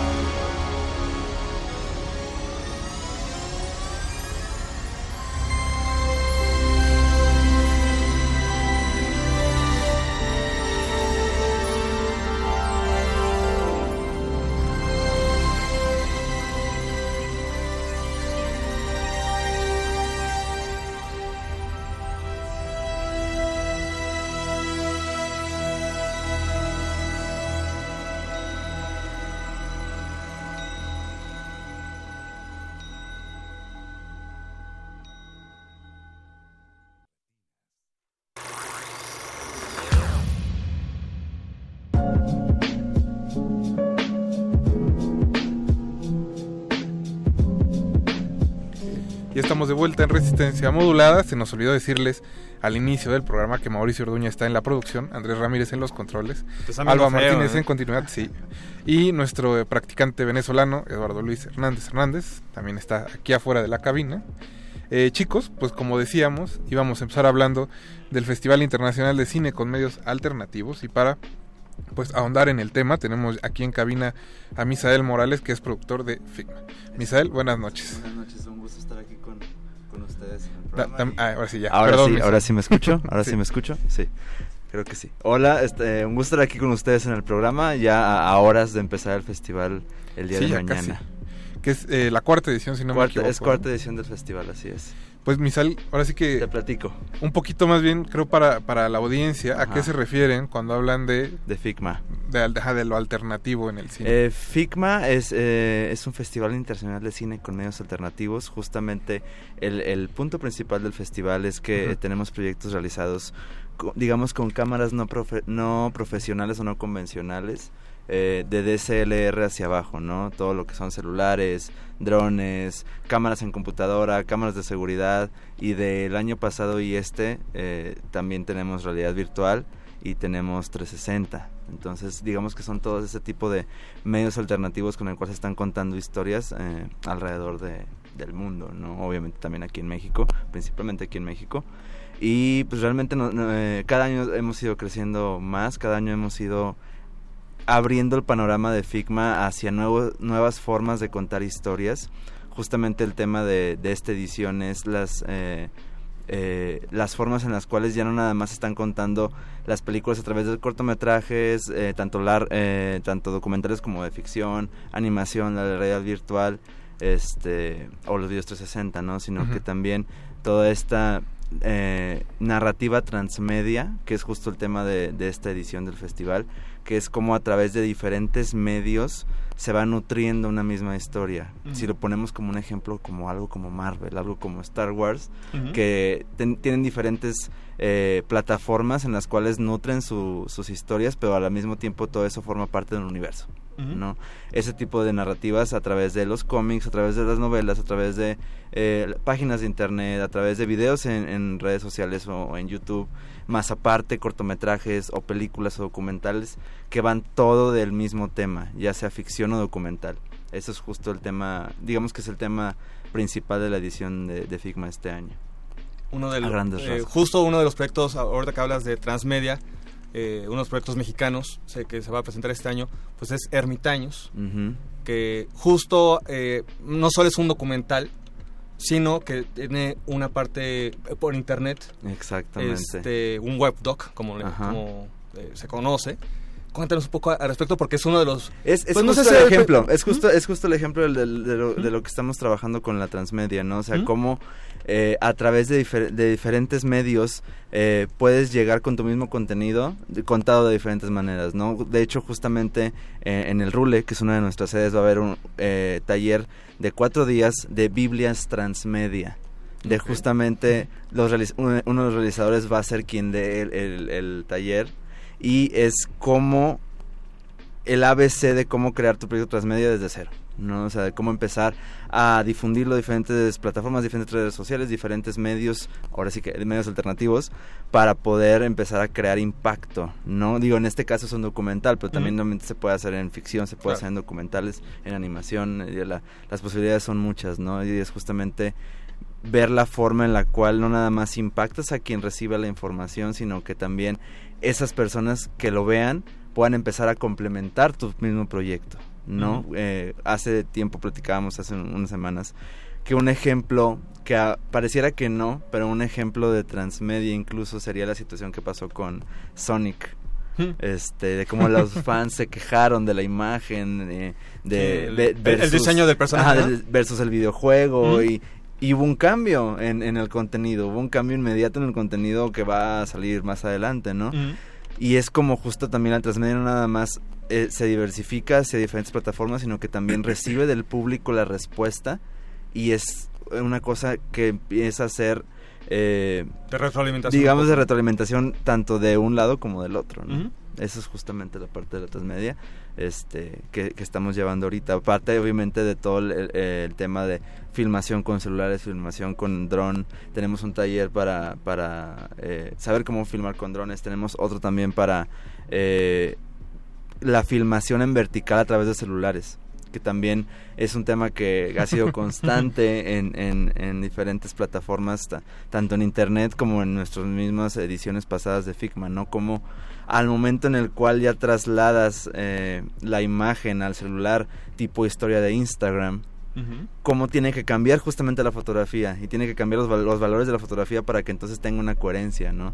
También hay un, hay un taller para, para aprender a hacer esas cosas. Justo lo que estamos buscando con Figma eh, cada año más es que no nada más sea un festival de, difusión y de muestra de los contenidos eh, de medio alternativo alrededor del mundo o en México, sino que tú puedas ir al festival y ir a una conferencia o a un taller y no nada más quedarte con lo que viste de alguien más, sino decir, te enseñamos cómo se hacen este tipo de proyectos para que tal vez el año que viene tú estés aquí, ¿no? Tú estés mostrando tu proyecto, tú estés mostrando tu eh, tra- proyecto transmedia, tu cortometraje, tu documental, tu corto animado, las posibilidades con, con lo que estamos usando para, para filmar actualmente son muchas, ¿no? Y es justo lo que Figma tratamos de, de llevar a, a- aquí a México cada vez más. Tenemos festivales hermanos en otros países que ya van tal vez un poco más avanzados, en otros países incluso a veces van avanzados un poco más en, en la cuestión de filmar con otro tipo de, de aparatos, o otro tipo de, de narrativas. Pero la verdad es que de cuatro años para acá que vamos con el festival, cada vez nos llegan mejores proyectos mexicanos o latinoamericanos, ¿no? Entonces eso es lo que lo que nos, nos da mucho gusto de esta edición. Creo que es la edición más completa que hemos tenido a la, a la fecha y, y cada vez que se va a hacer el festival. Misael, eh, tú eres el productor de- del evento. Sí. Imagino que es, es un festival que eh, tiene retos diferentes a, a otros festivales de cine, ¿no? Porque en general, pues solo necesitas una pantalla y butacas. Y ya, ya la armaste para tu festival. Pero, pues en FIC me imagino que la, la dinámica es muy, muy es diferente. Es diferente eh, porque, por ejemplo, también vamos a tener proyecciones en línea, Ujú. ¿no? Aparte de todas las sedes físicas que tenemos. Entonces, la, la manera en la, en la cual Figma está planteado, desde la construcción de con qué se hacen los proyectos, seguimos hacia adelante con dónde se ven los proyectos y cómo se ven los proyectos, en qué plataformas o en qué sedes, ¿no? O sea, claro que estamos en la Cineteca, estamos en el Cine Lido, en la Facultad de Cine, en el, en el, eh, en el SAI Institute, lugares donde la parte audiovisual está muy presente, pero también estamos en, en el Centro de Cultura Digital, estamos en el Poli, estamos en, en CEU, en otros lugares donde no es propiamente una sala de cine, no es propiamente un lugar donde vas a ver películas, pero podemos posicionarnos ahí y llevar un poco el contenido de Figma, ¿no?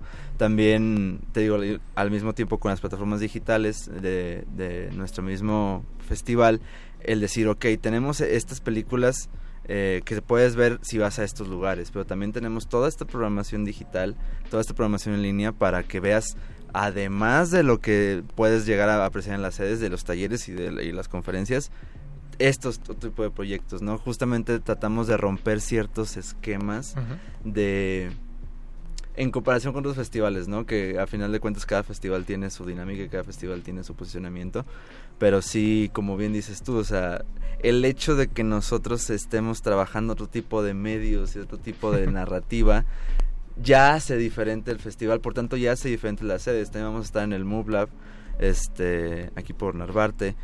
Y por ejemplo en el Rule, en el centro, que tampoco realmente es un lugar donde vayas a ver cine, ahí van a estar las proyecciones, pero las proyecciones con visores, las proyecciones de realidad virtual. Entonces realmente tú llegas a, a una silla como la que estamos sentados ahorita aquí, te ponen tus lentes y es una experiencia completamente individual.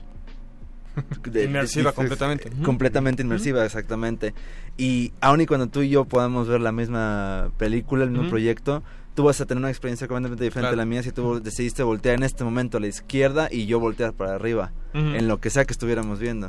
Entonces, efectivamente, sí, sí la dinámica del festival es diferente. Eh, tenemos muchas sedes, tenemos muchas diferentes eh, presentaciones tanto de proyectos, tenemos un pitching de proyectos este también para que empiecen a crecer eh, las personas que van a, van a hacer este pitching, sus proyectos este transmedia.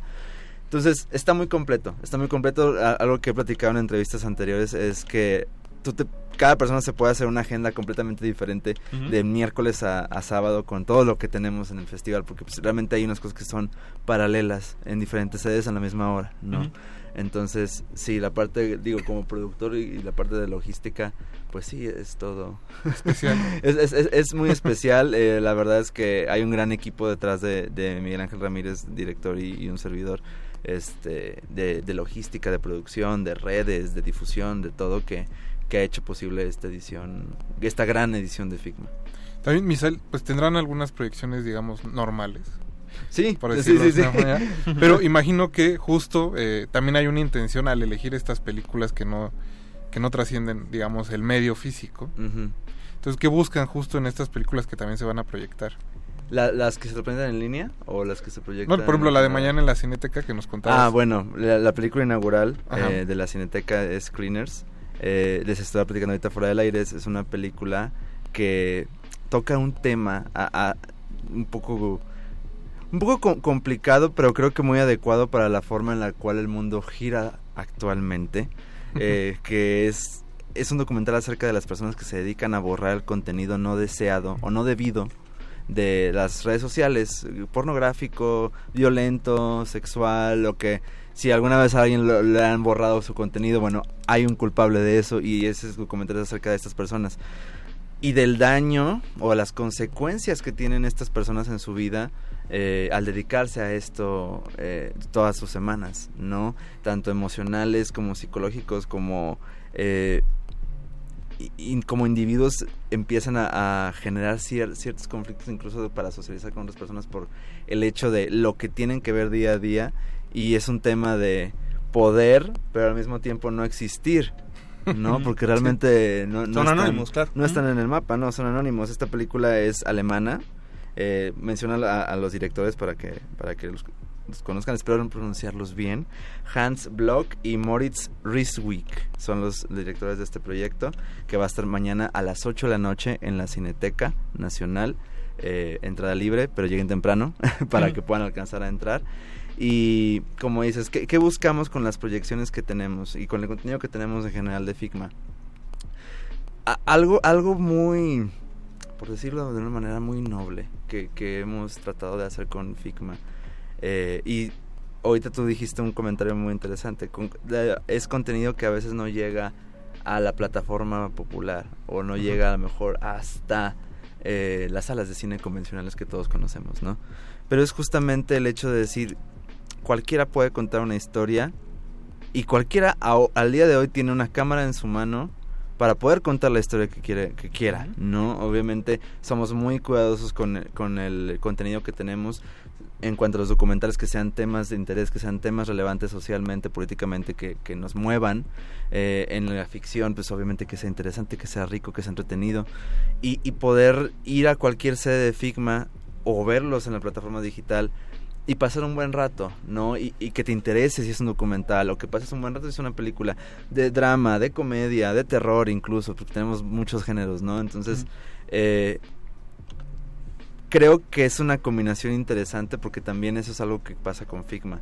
No es precisamente amateur, porque muchos de los proyectos son de estudiantes justamente ya en, o sea, que están fuera de su carrera de cine o iniciando su carrera de cine por un lado, pero por otro lado hay cineastas de experiencia que ya trabajaron con gran calibre, que ya trabajaron con grandes equipos eh, Con grandes de- producción, pero que se están pasando al medio alternativo. ¿no? Para para economizar, para conocerlo, para a lo mejor hacer narrativa de otra manera, ¿no? Al final del día sabemos, sobre todo aquí en México, sabemos lo difícil que es hacer cine y sabemos lo difícil que de repente es levantar un proyecto y conseguir presupuesto y conseguir hacer. Entonces, gran parte de los presupuestos en general se van en el equipo, digamos, eh, burdamente se van en los fierros, ¿no? Entonces, cuando le- digamos que economizamos de cierta manera y nos vamos a, ok, tengo esta historia, sé el lenguaje cinematográfico, sé lo que quiero contar, conozco, lo- conozco mi, mi business, Mm. pero solo, lo único que voy a hacer es que voy a grabar con una cámara de mi teléfono, que aparte el teléfono a veces unos, muchos graban en 4K incluso,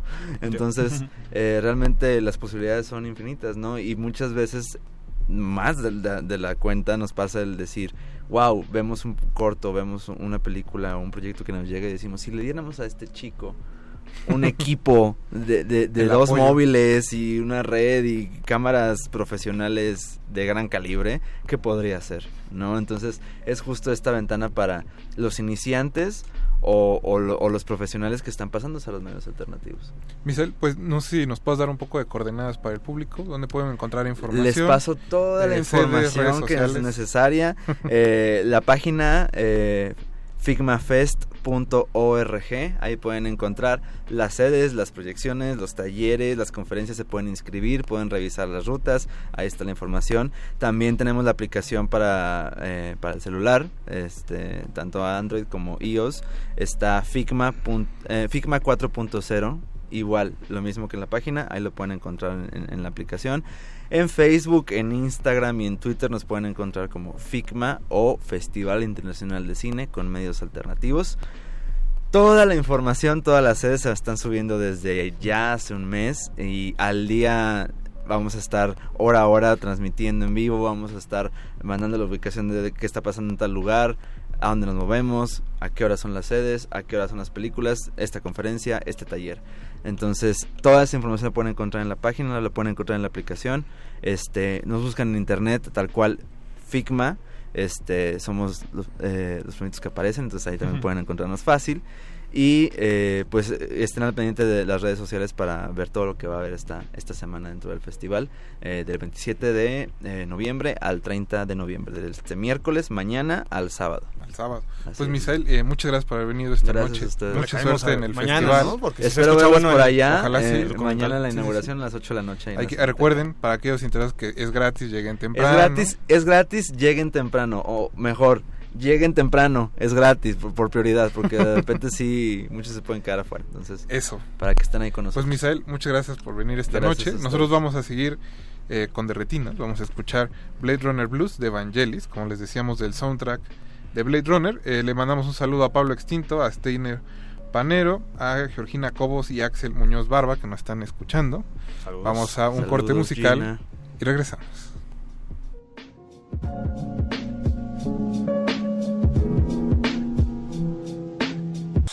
De retinas.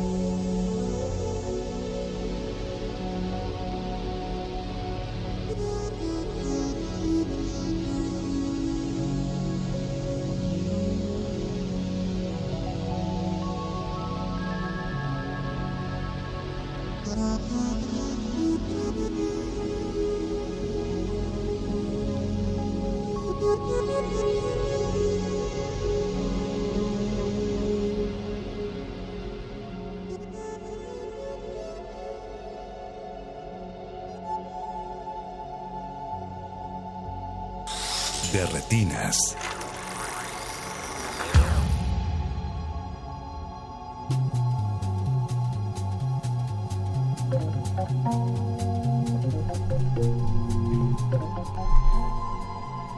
A pesar de que Juan, su esposo alcohólico y controlador, se opone, Yolanda abandona Michoacán y viaja a la Ciudad de México para cuidar a un bebé recién nacido. Yolanda empieza a trabajar para Amanda, una mujer rica, pero no sabe leer ni escribir. Esa es la sinopsis de Niebla de Culpa, la segu- el segundo largometraje de Francisco Laresgotti. Francisco, espero haberlo pronunciado bien. Francisco Laresgoiti, Chisco, Ah, como quieran. Cierto que tus, tus amigos te dicen Chisco. Desde los ocho años, así es que feliz de, De hecho, platicar- ahora de firmas así. con esta película, firmas así. Ya, ya em- empecé a firmar como Chisco Laresgoiti más fácil. Pues Francisco, bienvenido a esta cabina. Muchas gracias. Eh, felicidades por el estreno de la película, que decíamos es el viernes. Es este viernes, sí. Y pues, como decías, creo que lo más interesante es, es el, el debate que te ha tocado a lo largo de ya casi año y medio, más o menos, de posterior a la película, porque maneja un par de temas fuertes. Sin duda. No solo el, el analfabetismo, no les vamos a echar a perder, digamos, la historia, pero, bien, me parece bien. pero sí hay ahí un par de golpes bastante macizos. ¿Cómo te ha ido con, con esos Q&A? Bien, ha sido, ha sido una película que ha generado un, debate irremediable, como tú dices. Este, son 72 minutos y al finalizar los 72 minutos de una película que fue hecha de una manera artesanal, con mucha magia, pero también con, con muchos agridulces fue, dentro y fuera de lo que fue la, la producción, pues se ha vuelto sí un, una, una película que, que sí grita, eh, grita, eh, te, te invita al debate, pero sobre todo reúne a mucha gente a, a debatir puntos de vista sobre lo que es el, el analfabetismo en este país. Eh, eh, en los festivales de este, de este último año, que han sido 18, hemos tenido, eh, nos han tenido que sacar de la sala porque ya viene la siguiente función, los Q&A se vuelven casi eternos, pero el debate se vuelve muy muy rico y este y me encanta porque cada, cada quien le empieza a encontrar cosas distintas conforme pasa el tiempo es como si cuando la vez se te siembra una semilla en el ojo se te mete el cerebro y esa semilla en dos tres horas o en dos días te empieza a reflorecer y estoy muy contento de que esté pasando esto con esta película Si no, vamos a este, arruinar No, no, este, no. La, la película. No. Pero, eh, pues el personaje de Yolanda, eh, pues actúa eh, o toma las decisiones, o las malas decisiones. Exacto. Eh, a partir del analfabetismo, a partir de la ignorancia, a partir también de una relación eh, bastante destructiva que tiene con su marido. Eh, cuéntame, eh, ¿cómo fue pues escribir este personaje? Sí, sí, sí. eh, la construcción de la construcción justamente de lo que es Yolanda es, es muy interesante. Yolanda es el pilar central de, la historia, claramente, y esa sí fue una intuición, eh, o sea, fue muy intuitivo para mí, ya que la persona que está inspirada esta película es una es una nana. Yo tengo dos hijos, uno de ocho y de siete años. Hace unos años eran bebés más pequeños y dije, ¿qué, ¿qué pasaría si yo dejara en manos, ella, perdón, esta nana es analfabeta, ¿qué pasaría eh, si, si yo dejo algunas horas, ya no digo un viaje completo, a, mis bebés en manos de alguien que no sabe interpretar una, una receta médica, que no sabe hacer una lista de supermercado, que está comprando las cosas incorrectas, pues ese, es- ese, es- ese, sería, ese es como la gran premisa y ese es el pilar de, de, de Alma Moreno, de, de Yolanda en la historia sobre ese pilar fuerte, pues hay que construirle todo, ya todos los adornos, como yo le digo, que en este caso no son adornos, son los tropiezos que vas teniendo en la película, vamos a tenderle trampas, ¿no? Y así se, se inició con esta construcción de una escaleta, no trabajé con un guion como tal, eh, yo creo que eran demasiadas cosas que quería improvisar, que decidí no hacer un guion, sino nada más una escaleta de trabajo y empezar ahí a meter este, todos los personajes en, en desintonía de alguna manera. A mí la, la película y el personaje de Yolanda me recuerdan mucho a, al, de Aldea- al de Adriana Barraza en Babel. Ah, mira. Que es como... Que es justo esta mujer, ¿no? Que le dejan encargados unos niños, en este caso norteamericanos, En el y que se van al desierto. como medio ahí por, por su posición social y por como poco no el medir las consecuencias y el arrebato, Y la ingenuidad se los trae a México y bueno, de ahí también se desata, ¿no? todo este Cierto, un sí. problema. Eh, entonces no sé, justo eh, creo que Yolanda ahí es, es una persona muy bien intencionada que está limitada tal vez por, pues, por su entorno o por su contexto. Hay que tener cuidado aquí, eh, obviamente, porque luego me dicen, oye, eh, la película habla de, de qué, eh, de qué, de irresponsabilidad, de ingenuidad. Entonces hay que tener mucho cuidado porque esta gente decidió o no decidió este saber leer y escribir en algún momento de sus vidas. Yo creo que no es ingenuidad, no me, no me gusta que luego se le, se le diga, no, pues es, es un ingenuo, no sé qué. Tienen, tienen, estas personas tienen de alguna manera una, de, una, una, una desventaja, ¿no? En este mundo tan hipercomunicado. Y, y sí, pero definitivamente es una ignorancia, si le podemos decir así, eh, en un mundo que está pensando de otra manera y sin la herramienta de leer y escribir, ¿no? Pero sí, sin duda hay gente que dice en la película, "Ah, es que esta es una tarada, o sea, despectivamente le dice mil cosas y no es así, o sea, pensaría uno que, que ella, ella, ella, ella se porta así, pero hay que tener mucho cuidado porque es una línea muy delgada entre lo que es ingenuidad e ignorancia, ¿no? Y también la, la manera de, de concebir el, el mundo que ella tiene, pues es así, o sea, no, Sin no es que esté mal. No, no, no, sin O sea, duda. creo que también su propia vida, digo, no, no conocemos más de, de ella, pero pues eh, in- eh, intuimos de que pues ha sido así ta- eh, toda su vida, ¿no? Un poco tomando esas decisiones un poco atropelladas, ¿no? Y cada decisión va, eh, cada mala decisión se va, va le dando pie a otra que va a ser peor, y etcétera, etcétera. Creo que no sé si te ha pasado, Francisco, pero que justo en el recorrido que ha tenido la película en festivales viene a la sombra de esa otra gran esa otra película en blanco y negro que también tiene a Marina de Tavira lo- que seguramente mucho, te ha es tocado sí. te ha tocado de forma como recurrente Eh, Ah. cómo ha sido el lidiar justamente con toda esta parte como de lo del el fenómeno de Roma Sí. ahora que llega ya este culpa de niebla una película que sería creo que muy reduccionista decir que es como una derivación o que es algo similar a Roma porque creo que trabaja desde un lugar muy diferente correcto pero eh, tú cómo has de alguna forma como capoteado No. toda esa parte No, está, está clarísimo. Es, ine- es inevitable tener este, todas estas este, preguntas eh, diagonal, ataques, diagonal críticas de qué, qué fue primero, de quién copió a quién, de veras, eh, a, a este nivel. eh, yo en ningún momento, y no, y no es un tema que me gusta abordar mucho, porque creo que las dos películas tocan un tema muy importante, eh, voltean a ver a México en, en- en ciertas carencias, se hacen en un mismo tiempo, eh, yo creo que hay un cosmos y hay vibras eh, que, que- que- que- están momentáneamente ahí y los, las mentes creativas las bajan y las expresan de diferente manera. Yo creo que esto es lo que pasó un poco con, con esto, esa es la única bella similitud que le, que le llamamos a esto. Como una coincidencia. Es ¿no? una gran coincidencia, una bella coincidencia y, y así lo veo. Celebro, celebro la, la cinta de, de, de Cuarón y, y- y celebro que lo haya hecho de una manera eh, poética visualmente. Creo que en, mi- caso, por tener menos recursos, es una película de muy bajos recursos que se filmó solo en 15 días. Eh, yo creo mucho también y me, orillo en la escasez. Creo que la escasez es la madre de la invención. Entonces a veces procuro tener presupuestos bajos para poder este saltar más con mucho más creatividad a, un tema y en este caso así fue Eh, tuvimos muchas este mu- muchos retos para nada más redondear más este este tema, sí, Marina llega de filmar eh, Roma, eh, obviamente con un contrato tremendo de que no puede decir nada. Marina Tavira es mi prima hermana, imagínate. Entonces eso, eso lo hace eso lo hace más interesante. Otra vuelta del destino. Otra vuelta. de destino. Entonces no podía ella, ella no me dijo nada, yo no le pregunté nada de cómo le había ido en la filmación de Roma, yo nada más me enfoqué en, en mi película y vaya, este, ella solita empezaba a decir, "Oh, esto se siente extraño, yo, yo veía en, su- en sus caras como que ella Se sentía hace que algo... conocido. Vu. déjà vus, una serie de vus muy interesantes.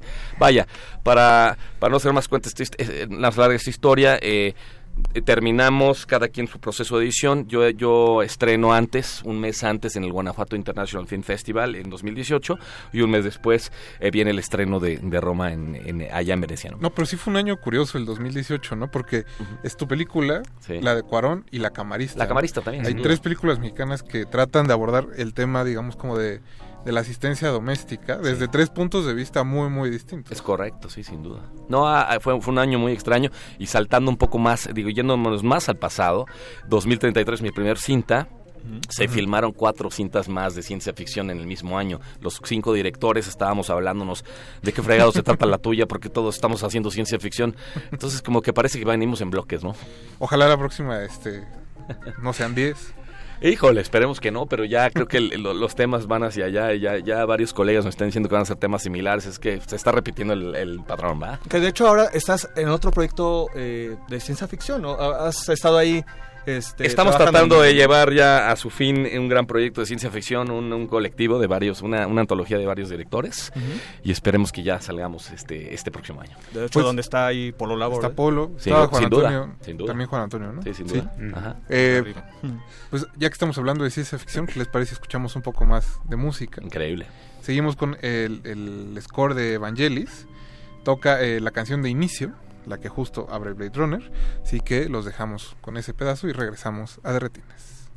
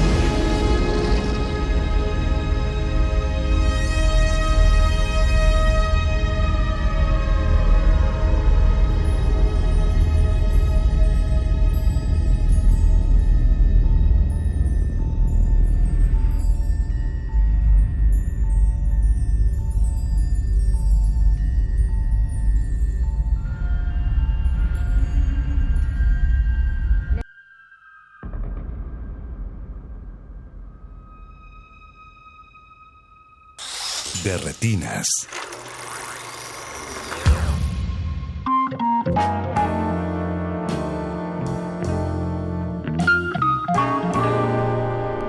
Ya estamos de vuelta en Derretinas. Le mandamos un saludo a todos los que están del otro lado de las bocinas. Recuerden que nos pueden contactar a través de Twitter en arroba R modulada y en Facebook como Resistencia Modulada. Eh, ya está Pablo Extinto aquí manifestándose. ¿Qué dice? Y dice que si algún día vamos a pasar lo- a los miércoles, eh, Pablo no. ¿Por qué? Porque el miércoles ya está Resistor, Bécame Mucho. Y me falta un programa del miércoles, ahorita me acuerdo. Oye, Eh, pero no, no. de momento no vamos a estar. Pero que, hemos si estado cinco en años en los martes. Pero que ¿por si pasáramos en miércoles igual daríamos dos por uno. No sé. Es la pregunta de Pablo. Habría que pensarlo. Pero bueno, nosotros seguimos eh, platicando sobre Niebla de Culpa. Aquí tenemos a su director. Y eh, Chisco, pues también la película está dedicada a Alma Moreno, que es la protagonista. Sí. Y que, pues lamentablemente, falleció el pasado mes de octubre. Sí, fue una, de verdad, esto, esta fue una, una tragedia, ya, ya, ya, este, estábamos muy contentos. Yo, yo inclusive ya, ya estaba más o menos pensando en hacer cosas más a futuro porque Alma, eh, lo que tiene, voy a hablar todavía de que tiene, aunque haya fallecido, porque no me gusta hablar así de ella. Tiene una mirada, unos ojos tremendos, expresó demasiado en la, en la película. Fue, fue extraordinaria en todos los sentidos. Y pues sí, ese momento en el que, en el que fallece hay que regresar a, la sala de edición. Eh, para mí fue más que eh, justo y, y necesario eh, reeditar para poner una, una, un honor a, a, ella al principio de la, de la película. Y, y, pues nada, mientras se reeditaba y la veía, sí había un, sí había un sentimiento muy fuerte de, de nostalgia en, en mí. Y, y, total, que queda como una gran pieza eh, de debut y de despedida de ella, porque este fue su primer y desgraciadamente su último protagónico. ¿Y cómo fue el encuentro con Alma? ¿Cómo decides que ella es la, la actriz para hacer? Ah, esto fue intuitivo, 100%. Yo estaba buscando, en, eh, como siempre lo hago, estoy buscando de alguna manera en, en internet. Eh, tengo en la mente un personaje y me pongo a buscar caras en internet y de repente imprimo y hago una serie de, anotaciones y pego el tipo de, personaje que tengo en la mente. Posteriormente empiezo a buscar en castings, me empiezan a mandar millones de fotos de personajes, veo la de ella y de una manera así como instantánea, como de rojo es rojo, la vi y no lo dudé, le hablé a, la, a su representante la vi, me eché un café con ella y, y, no me quedó la menor duda. Nada más luego ya tuve que trabajar en, en todos los, los aspectos eh, actorales, pero sí es mucho de imagen, ¿no? de la, del físico. También, eh, Chisco, hay... Creo que me parece muy interesante dentro de la película, ¿no? Dices que en algunos Q&As la gente se pone, digamos, como en contra de Yolanda por, por las razones, digamos, más bien supongo cada quien ¿no? Carga ahí también con su cruz. Sí. Pero es una película que en realidad reparte culpas hacia todos lados, ¿no? No solo, solo ella actúa, digamos, de manera precipitada, sino también hay, hay una mujer de clase alta que interpreta a Marina, sí. que decide de repente que se le hace muy fácil, que a pesar de que su hija esté enferma, Vámonos. pues desaparecerse. ¿no? Es un gran tema, me encanta, me encanta esto, este, y es la segunda, es la segunda vez que alguien me menciona y me hubiera encantado que se llamara la película Reparte culpas, creo que está increíble. está un poco más, más, más ¿Puedes relajada. po ponerlo, ponerlo ahí como entre paréntesis, ahora en el póster? A, rep a, repartir culpas y, y, a ver de cómo nos toca, ¿no? como eslogan. Exactamente. Sí, le, el tema de, este, el tema de la culpabilidad y, un poco por ahí el nombre, ¿no? Eh, niebla, niebla o neblina, este, mientras filmamos en esa semana allá en Tlalpujagua, Michoacán, en los bosques aledaños, no dejó de llover un solo minuto. Entonces la película pasa, está pasada por agua, todo lo que escuches eh, son trono, tronidos eh, reales, son lluvias reales hubo una escena con un dron que yo tuve que subir el dron para captar cómo venía una una gran este una, una gran tormenta y se mojó un poco el dron pero había que arriesgar el, el, equipo. Entonces de ahí viene la palabra niebla y la culpa es esta justamente por esto. Y en esta para contestar la pregunta pues sí este hay por todos lados culpabilidad la de los papás. Es una película que al principio llora un bebé porque está enfermo pero al final lloran uh -huh. los adultos porque sienten cierta culpabilidad no, es que justo creo que, digamos, todos los personajes encuentran sí. su, su cachito, digamos, de, de acción, sí. dependiendo de su contexto, porque al final ella, el personaje de, de, Mariana, pues no deja de ser reflejo de toda una clase acomodada que decide, ¿no? Como digamos, como arrendar sus actividades, ¿no? Alguien se encarga de educar al niño, alguien se encarga de llevarlo a la escuela, de darle una despreocupación de completamente. Ajá. Una pero actitud retrógrada porque... 100% y este uh -huh. injustificable, ¿no? Uh -huh. Sí, es pero, eso. pero justo la, o sea, la película ahí encuentra, digamos, como, como su balance. Sí, tiene, tiene unos momentos interesantes. eh, regresando al, al, tema del analfabetismo y pues cierta discriminación, que hondo es un tema que casi no se habla, ¿no? Que es un tipo de discriminación un poco también de desconexión con pues la sociedad, sí. pues no poderte pues eh, mover, eh, transitar eh, pues dignamente, plenamente sin saber leer ni, ni, escribir, que es un tema que casi nos habla cuando se habla de discriminación. Sin duda, es yo yo un, una analogía que, que, tengo muy clara es como si ahorita te teletransporto ahorita a Tokio de volada, uh -huh. así de volada, sales de aquí de la estación de radio y te vas a topar con letreros en metro en japonés y todas estas cosas, pues de, de, de golpe no vas a entender nada. Uh -huh. Y luego vas a agarrar y vas a tratar de bueno, escuchar y eso sí, sí podemos, ¿no? Pero eh, le quieres escribir a alguien olvídate. Pero ahí es, ahí es donde viene lo interesante. Hoy estamos en una sociedad hiperconectada. Hoy ya tenemos celulares, hoy ya podemos escribir con emo- emojis y todas estas cosas. Esta gente que no, no, no sabe o que no tiene esta herramienta esencial, pues ya ni hablamos de, de, de estas super herramientas. Ya, ya están sepultados como en una capa más abajo ¿no? de, de esta gran brecha digital. Entonces, es más todavía relevante, eh, siento yo, sacarla ahorita porque hay 5 millones de personas en México que no saben leer escribir. No, y de repente como, como citadinos, eh, asumimos que todo el mundo vive ¿no? de manera similar a nosotros y hasta de cierto punto es condescendiente el pensar que pues todo el mundo este, que te encuentres por la calle sabe leer y escribir. Y no, y es, y, y es tremendo. Y cuando te topas con eso es, es fuerte. No, pues inclusive eh, lo vemos, no sé, en redes sociales que la gente no sabe... eh, aunque Bueno, hay muchos que no saben escribir Sí, no saben también, escribir, ¿no? ¿no? De cualquier Sí. forma. Si ya desde ahí empezamos, ¿no? Que mucha gente no sabe ni siquiera escribir como tal, Sí, ¿no? sí. Eh, eh, generar una idea. Sí, sí, sí, sí, Pues, ¿qué podemos esperar? Y eso son gente que, pues, tiene una computadora, un celular. Pues, ¿qué podemos esperar? Gente, pues, como los personajes de, de Yolanda y Es, Juan, ¿no? es, es- es eso, sin duda. Es. Yo creo que es, eso. es un llamado, es una, es una manera de hacerlos más visibles.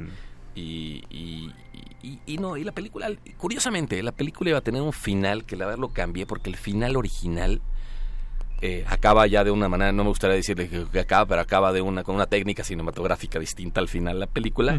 Eh, al final tenía, yo tenía un final diferente y dije, ¿qué es esto? Esto parece una propaganda de educación chafa. Entonces quité todo eso y corté de tajo y, y tenemos este final que creo que te deja más al debate y no te regala nada. ¿no? Sí, queda unas, eh, un par de cifras, pero creo que son contundentes y con eso no es frente como un panfleto, ¿no? Sí, sin duda. Exacto.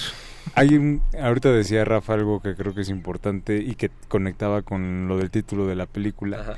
Y pensaba en los dos personajes masculinos como principales, en el esposo y en, en los dos esposos. Sí, sí, el sí, esposo de Mariana y y, el esposo de Hans y Yolanda. Juan. Y como de repente ahorita que ponías el ejemplo de Tokio también, que de repente Hans habla este en alemán. Sí. Sobre todo cuando dice algo que no quiere que Yolanda entienda deliberadamente.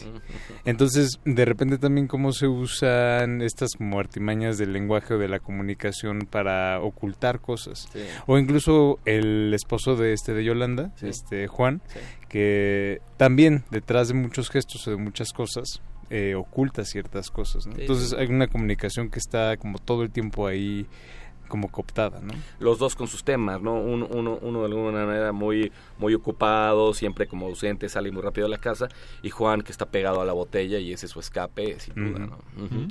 Eso existe. Y luego, para que no oigan las conversaciones, el personal de servicio o, o los empleados domésticos, las, las familias acomodadas empiezan a hablar en inglés para que no lo entiendan. Sí, es como muy común, ¿no? Es muy común y eso no me gusta nada. A mí, a mí, a mí eso no convivo mucho con eso, pero pues es como, pues, ¿sabes qué? Si no vas a decir algo, eh, salte, vete a otro cuarto y dilo en otro lugar.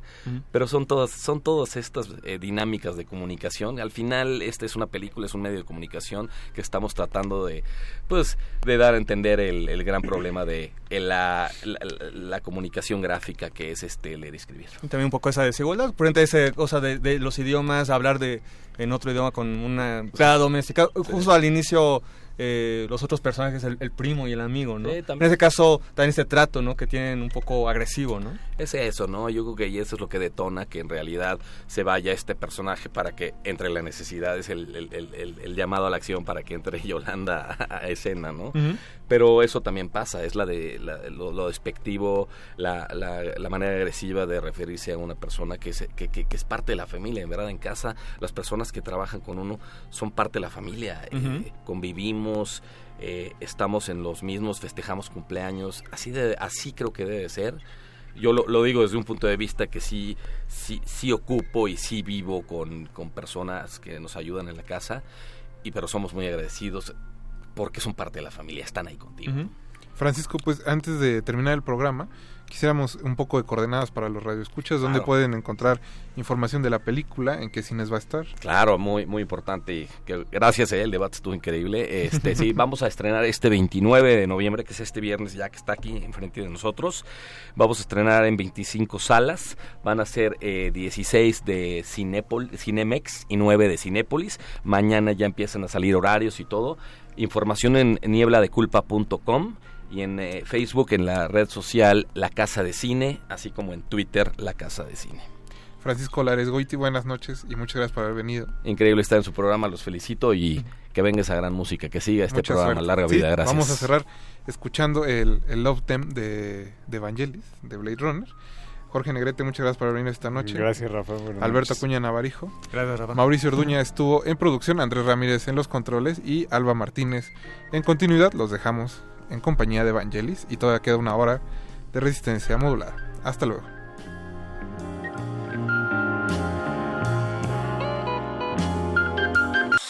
De retinas.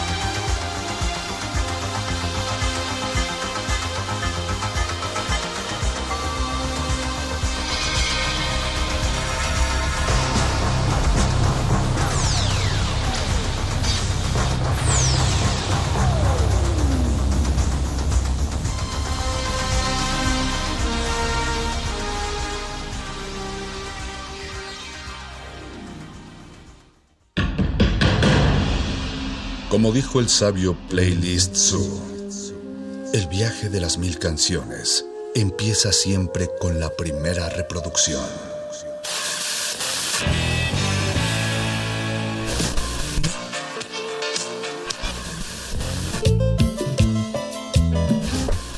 A continuación, un maestro te abrirá la puerta de su lista de reproducción.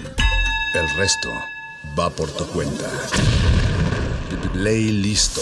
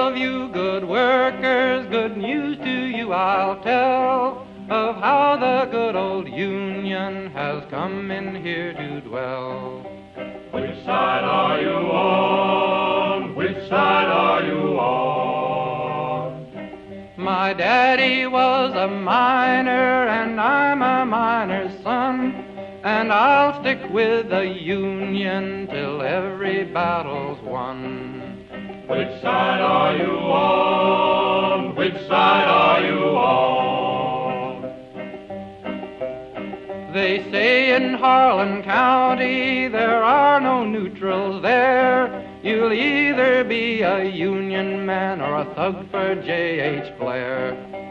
Which side are you on? Which side are you on? Oh, workers, can you stand it? Oh, tell me how you can. Will you be a lousy scab or will you be a man? Which side are you on? Which side are you on? Don't scab for the bosses, don't listen to their lies. Us poor folks haven't got a chance unless we organize. Which side are you on? Which side are you on? Which side are you on? Which side are you on?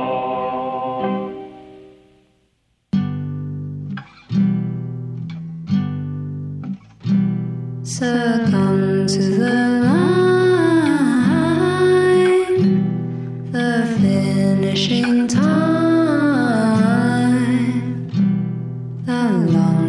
distance runner has stopped on the corner. But I won't give up, although I've stopped too before.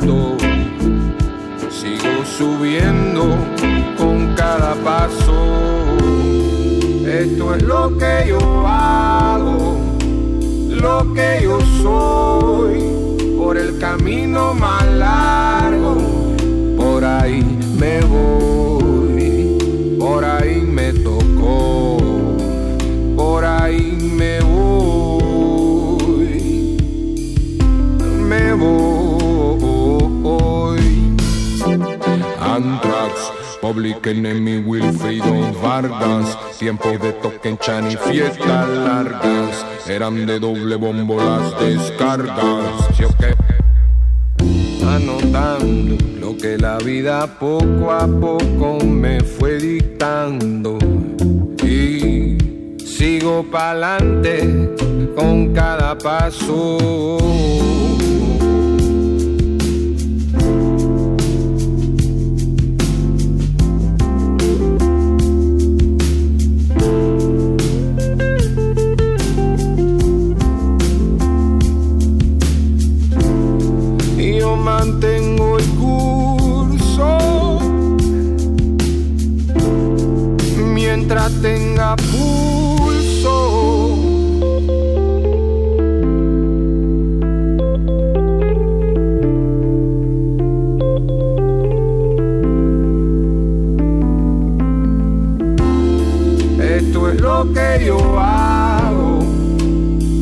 que yo soy por el camino más largo por ahí.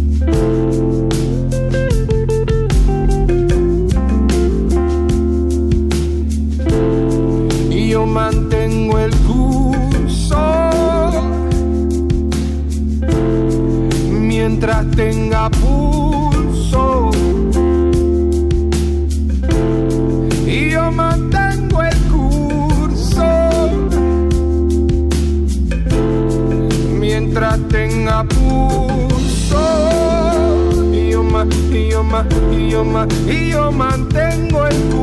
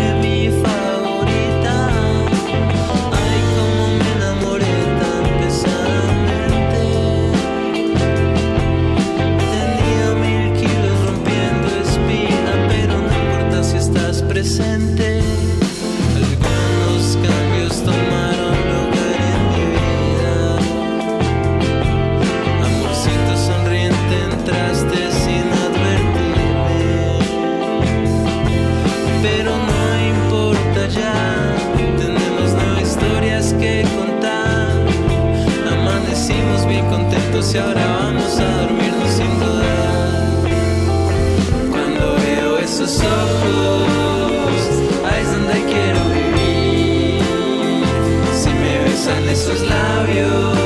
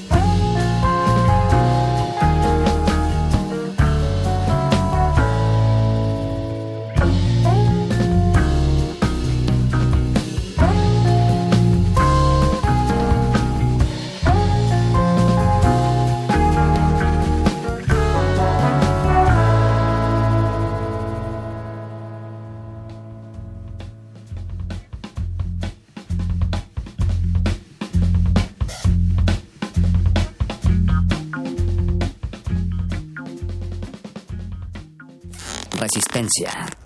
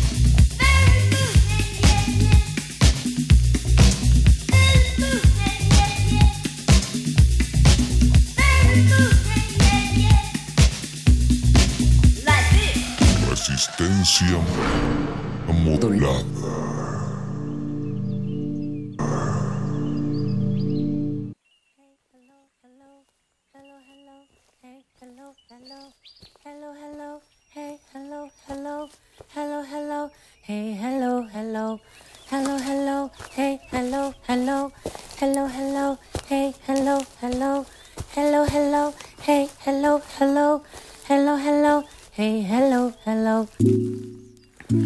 Okay, challenge. Leave your phone unlocked and right side up. Walk out the room without throwing your bitch off balance. It's either on or off, ain't no in between when it's valid. I seem to wanna talk more and more about what really matters. I've seen my aura hop out my torso and hit her backwards.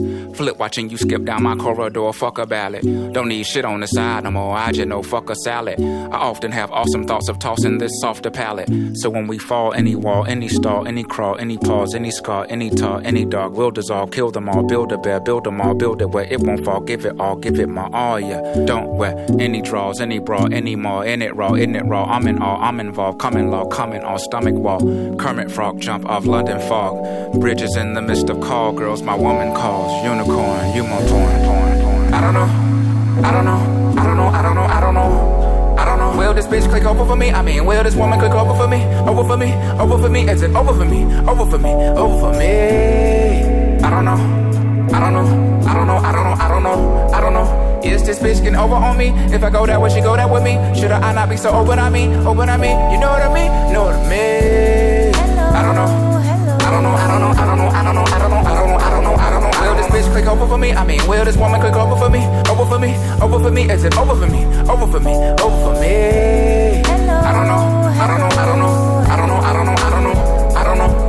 bitch getting over on me? If I go that way, she go that with me. Should I not be so open on me? Open on me? You know what I mean? Know what I mean? Hello, hello, hey, hello, hello, hello, hello, hey, hello, hello, hello, hello, hey, hello, hello, hello, hello, hey, hello, hello, hello, hello, hey, hello, hello, hello, hello, hey, hello, hello, hello, hello, hey, hello, hello, hello, hello, hey, hello, hello, hello, it's me, it's me, babe.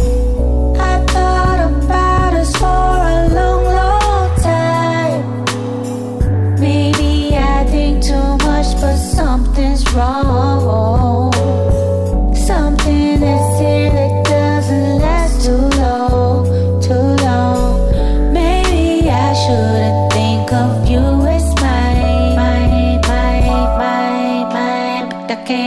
It, baby. Yeah. See you, see you. I see it in anyone as much as I do you. I take for granted that you're always there. I take for granted that you just don't care.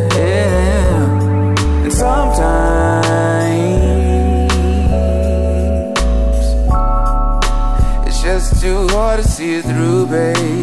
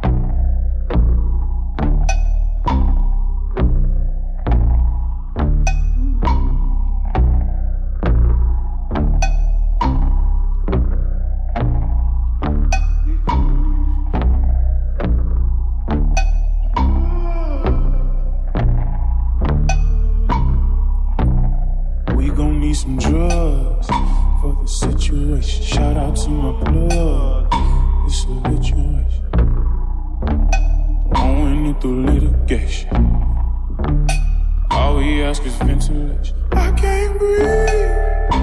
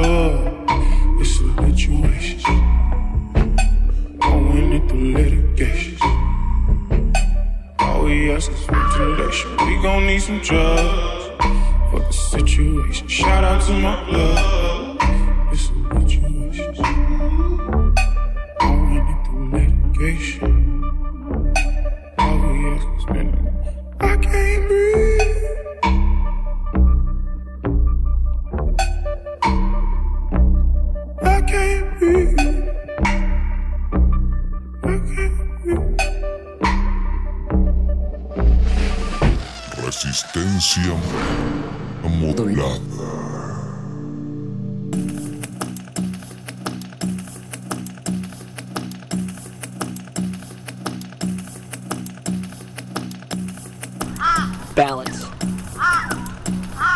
repetition, composition, mirrors. Most of all, the world is a place where parts of wholes are described within an overarching paradigm of clarity and accuracy. The context of which makes possible an underlying sense of the way it all fits together, despite our collective tendency not to conceive of it as such.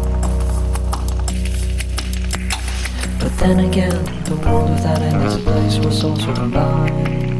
But with an overbearing feeling of disparity, disorderliness, to ignore it is impossible without getting oneself in all kinds of trouble, despite one's best intentions not to get entangled with it so much.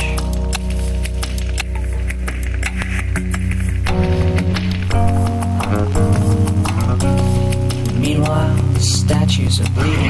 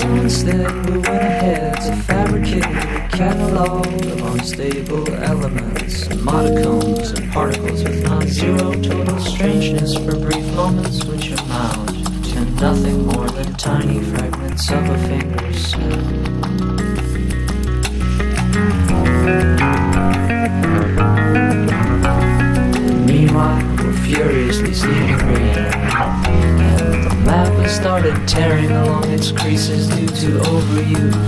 When in reality, it's never needed focus. And the air is withholding the sound of its wellspring. And our heads are a density reminiscent of the infinite connectivity of the center of the sun. And therein lies the garnered wisdom that has never died.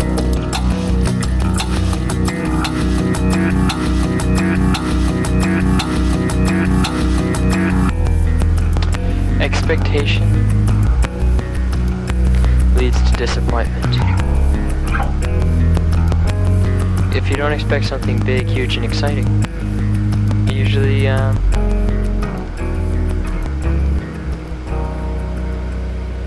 I don't know. It's just not as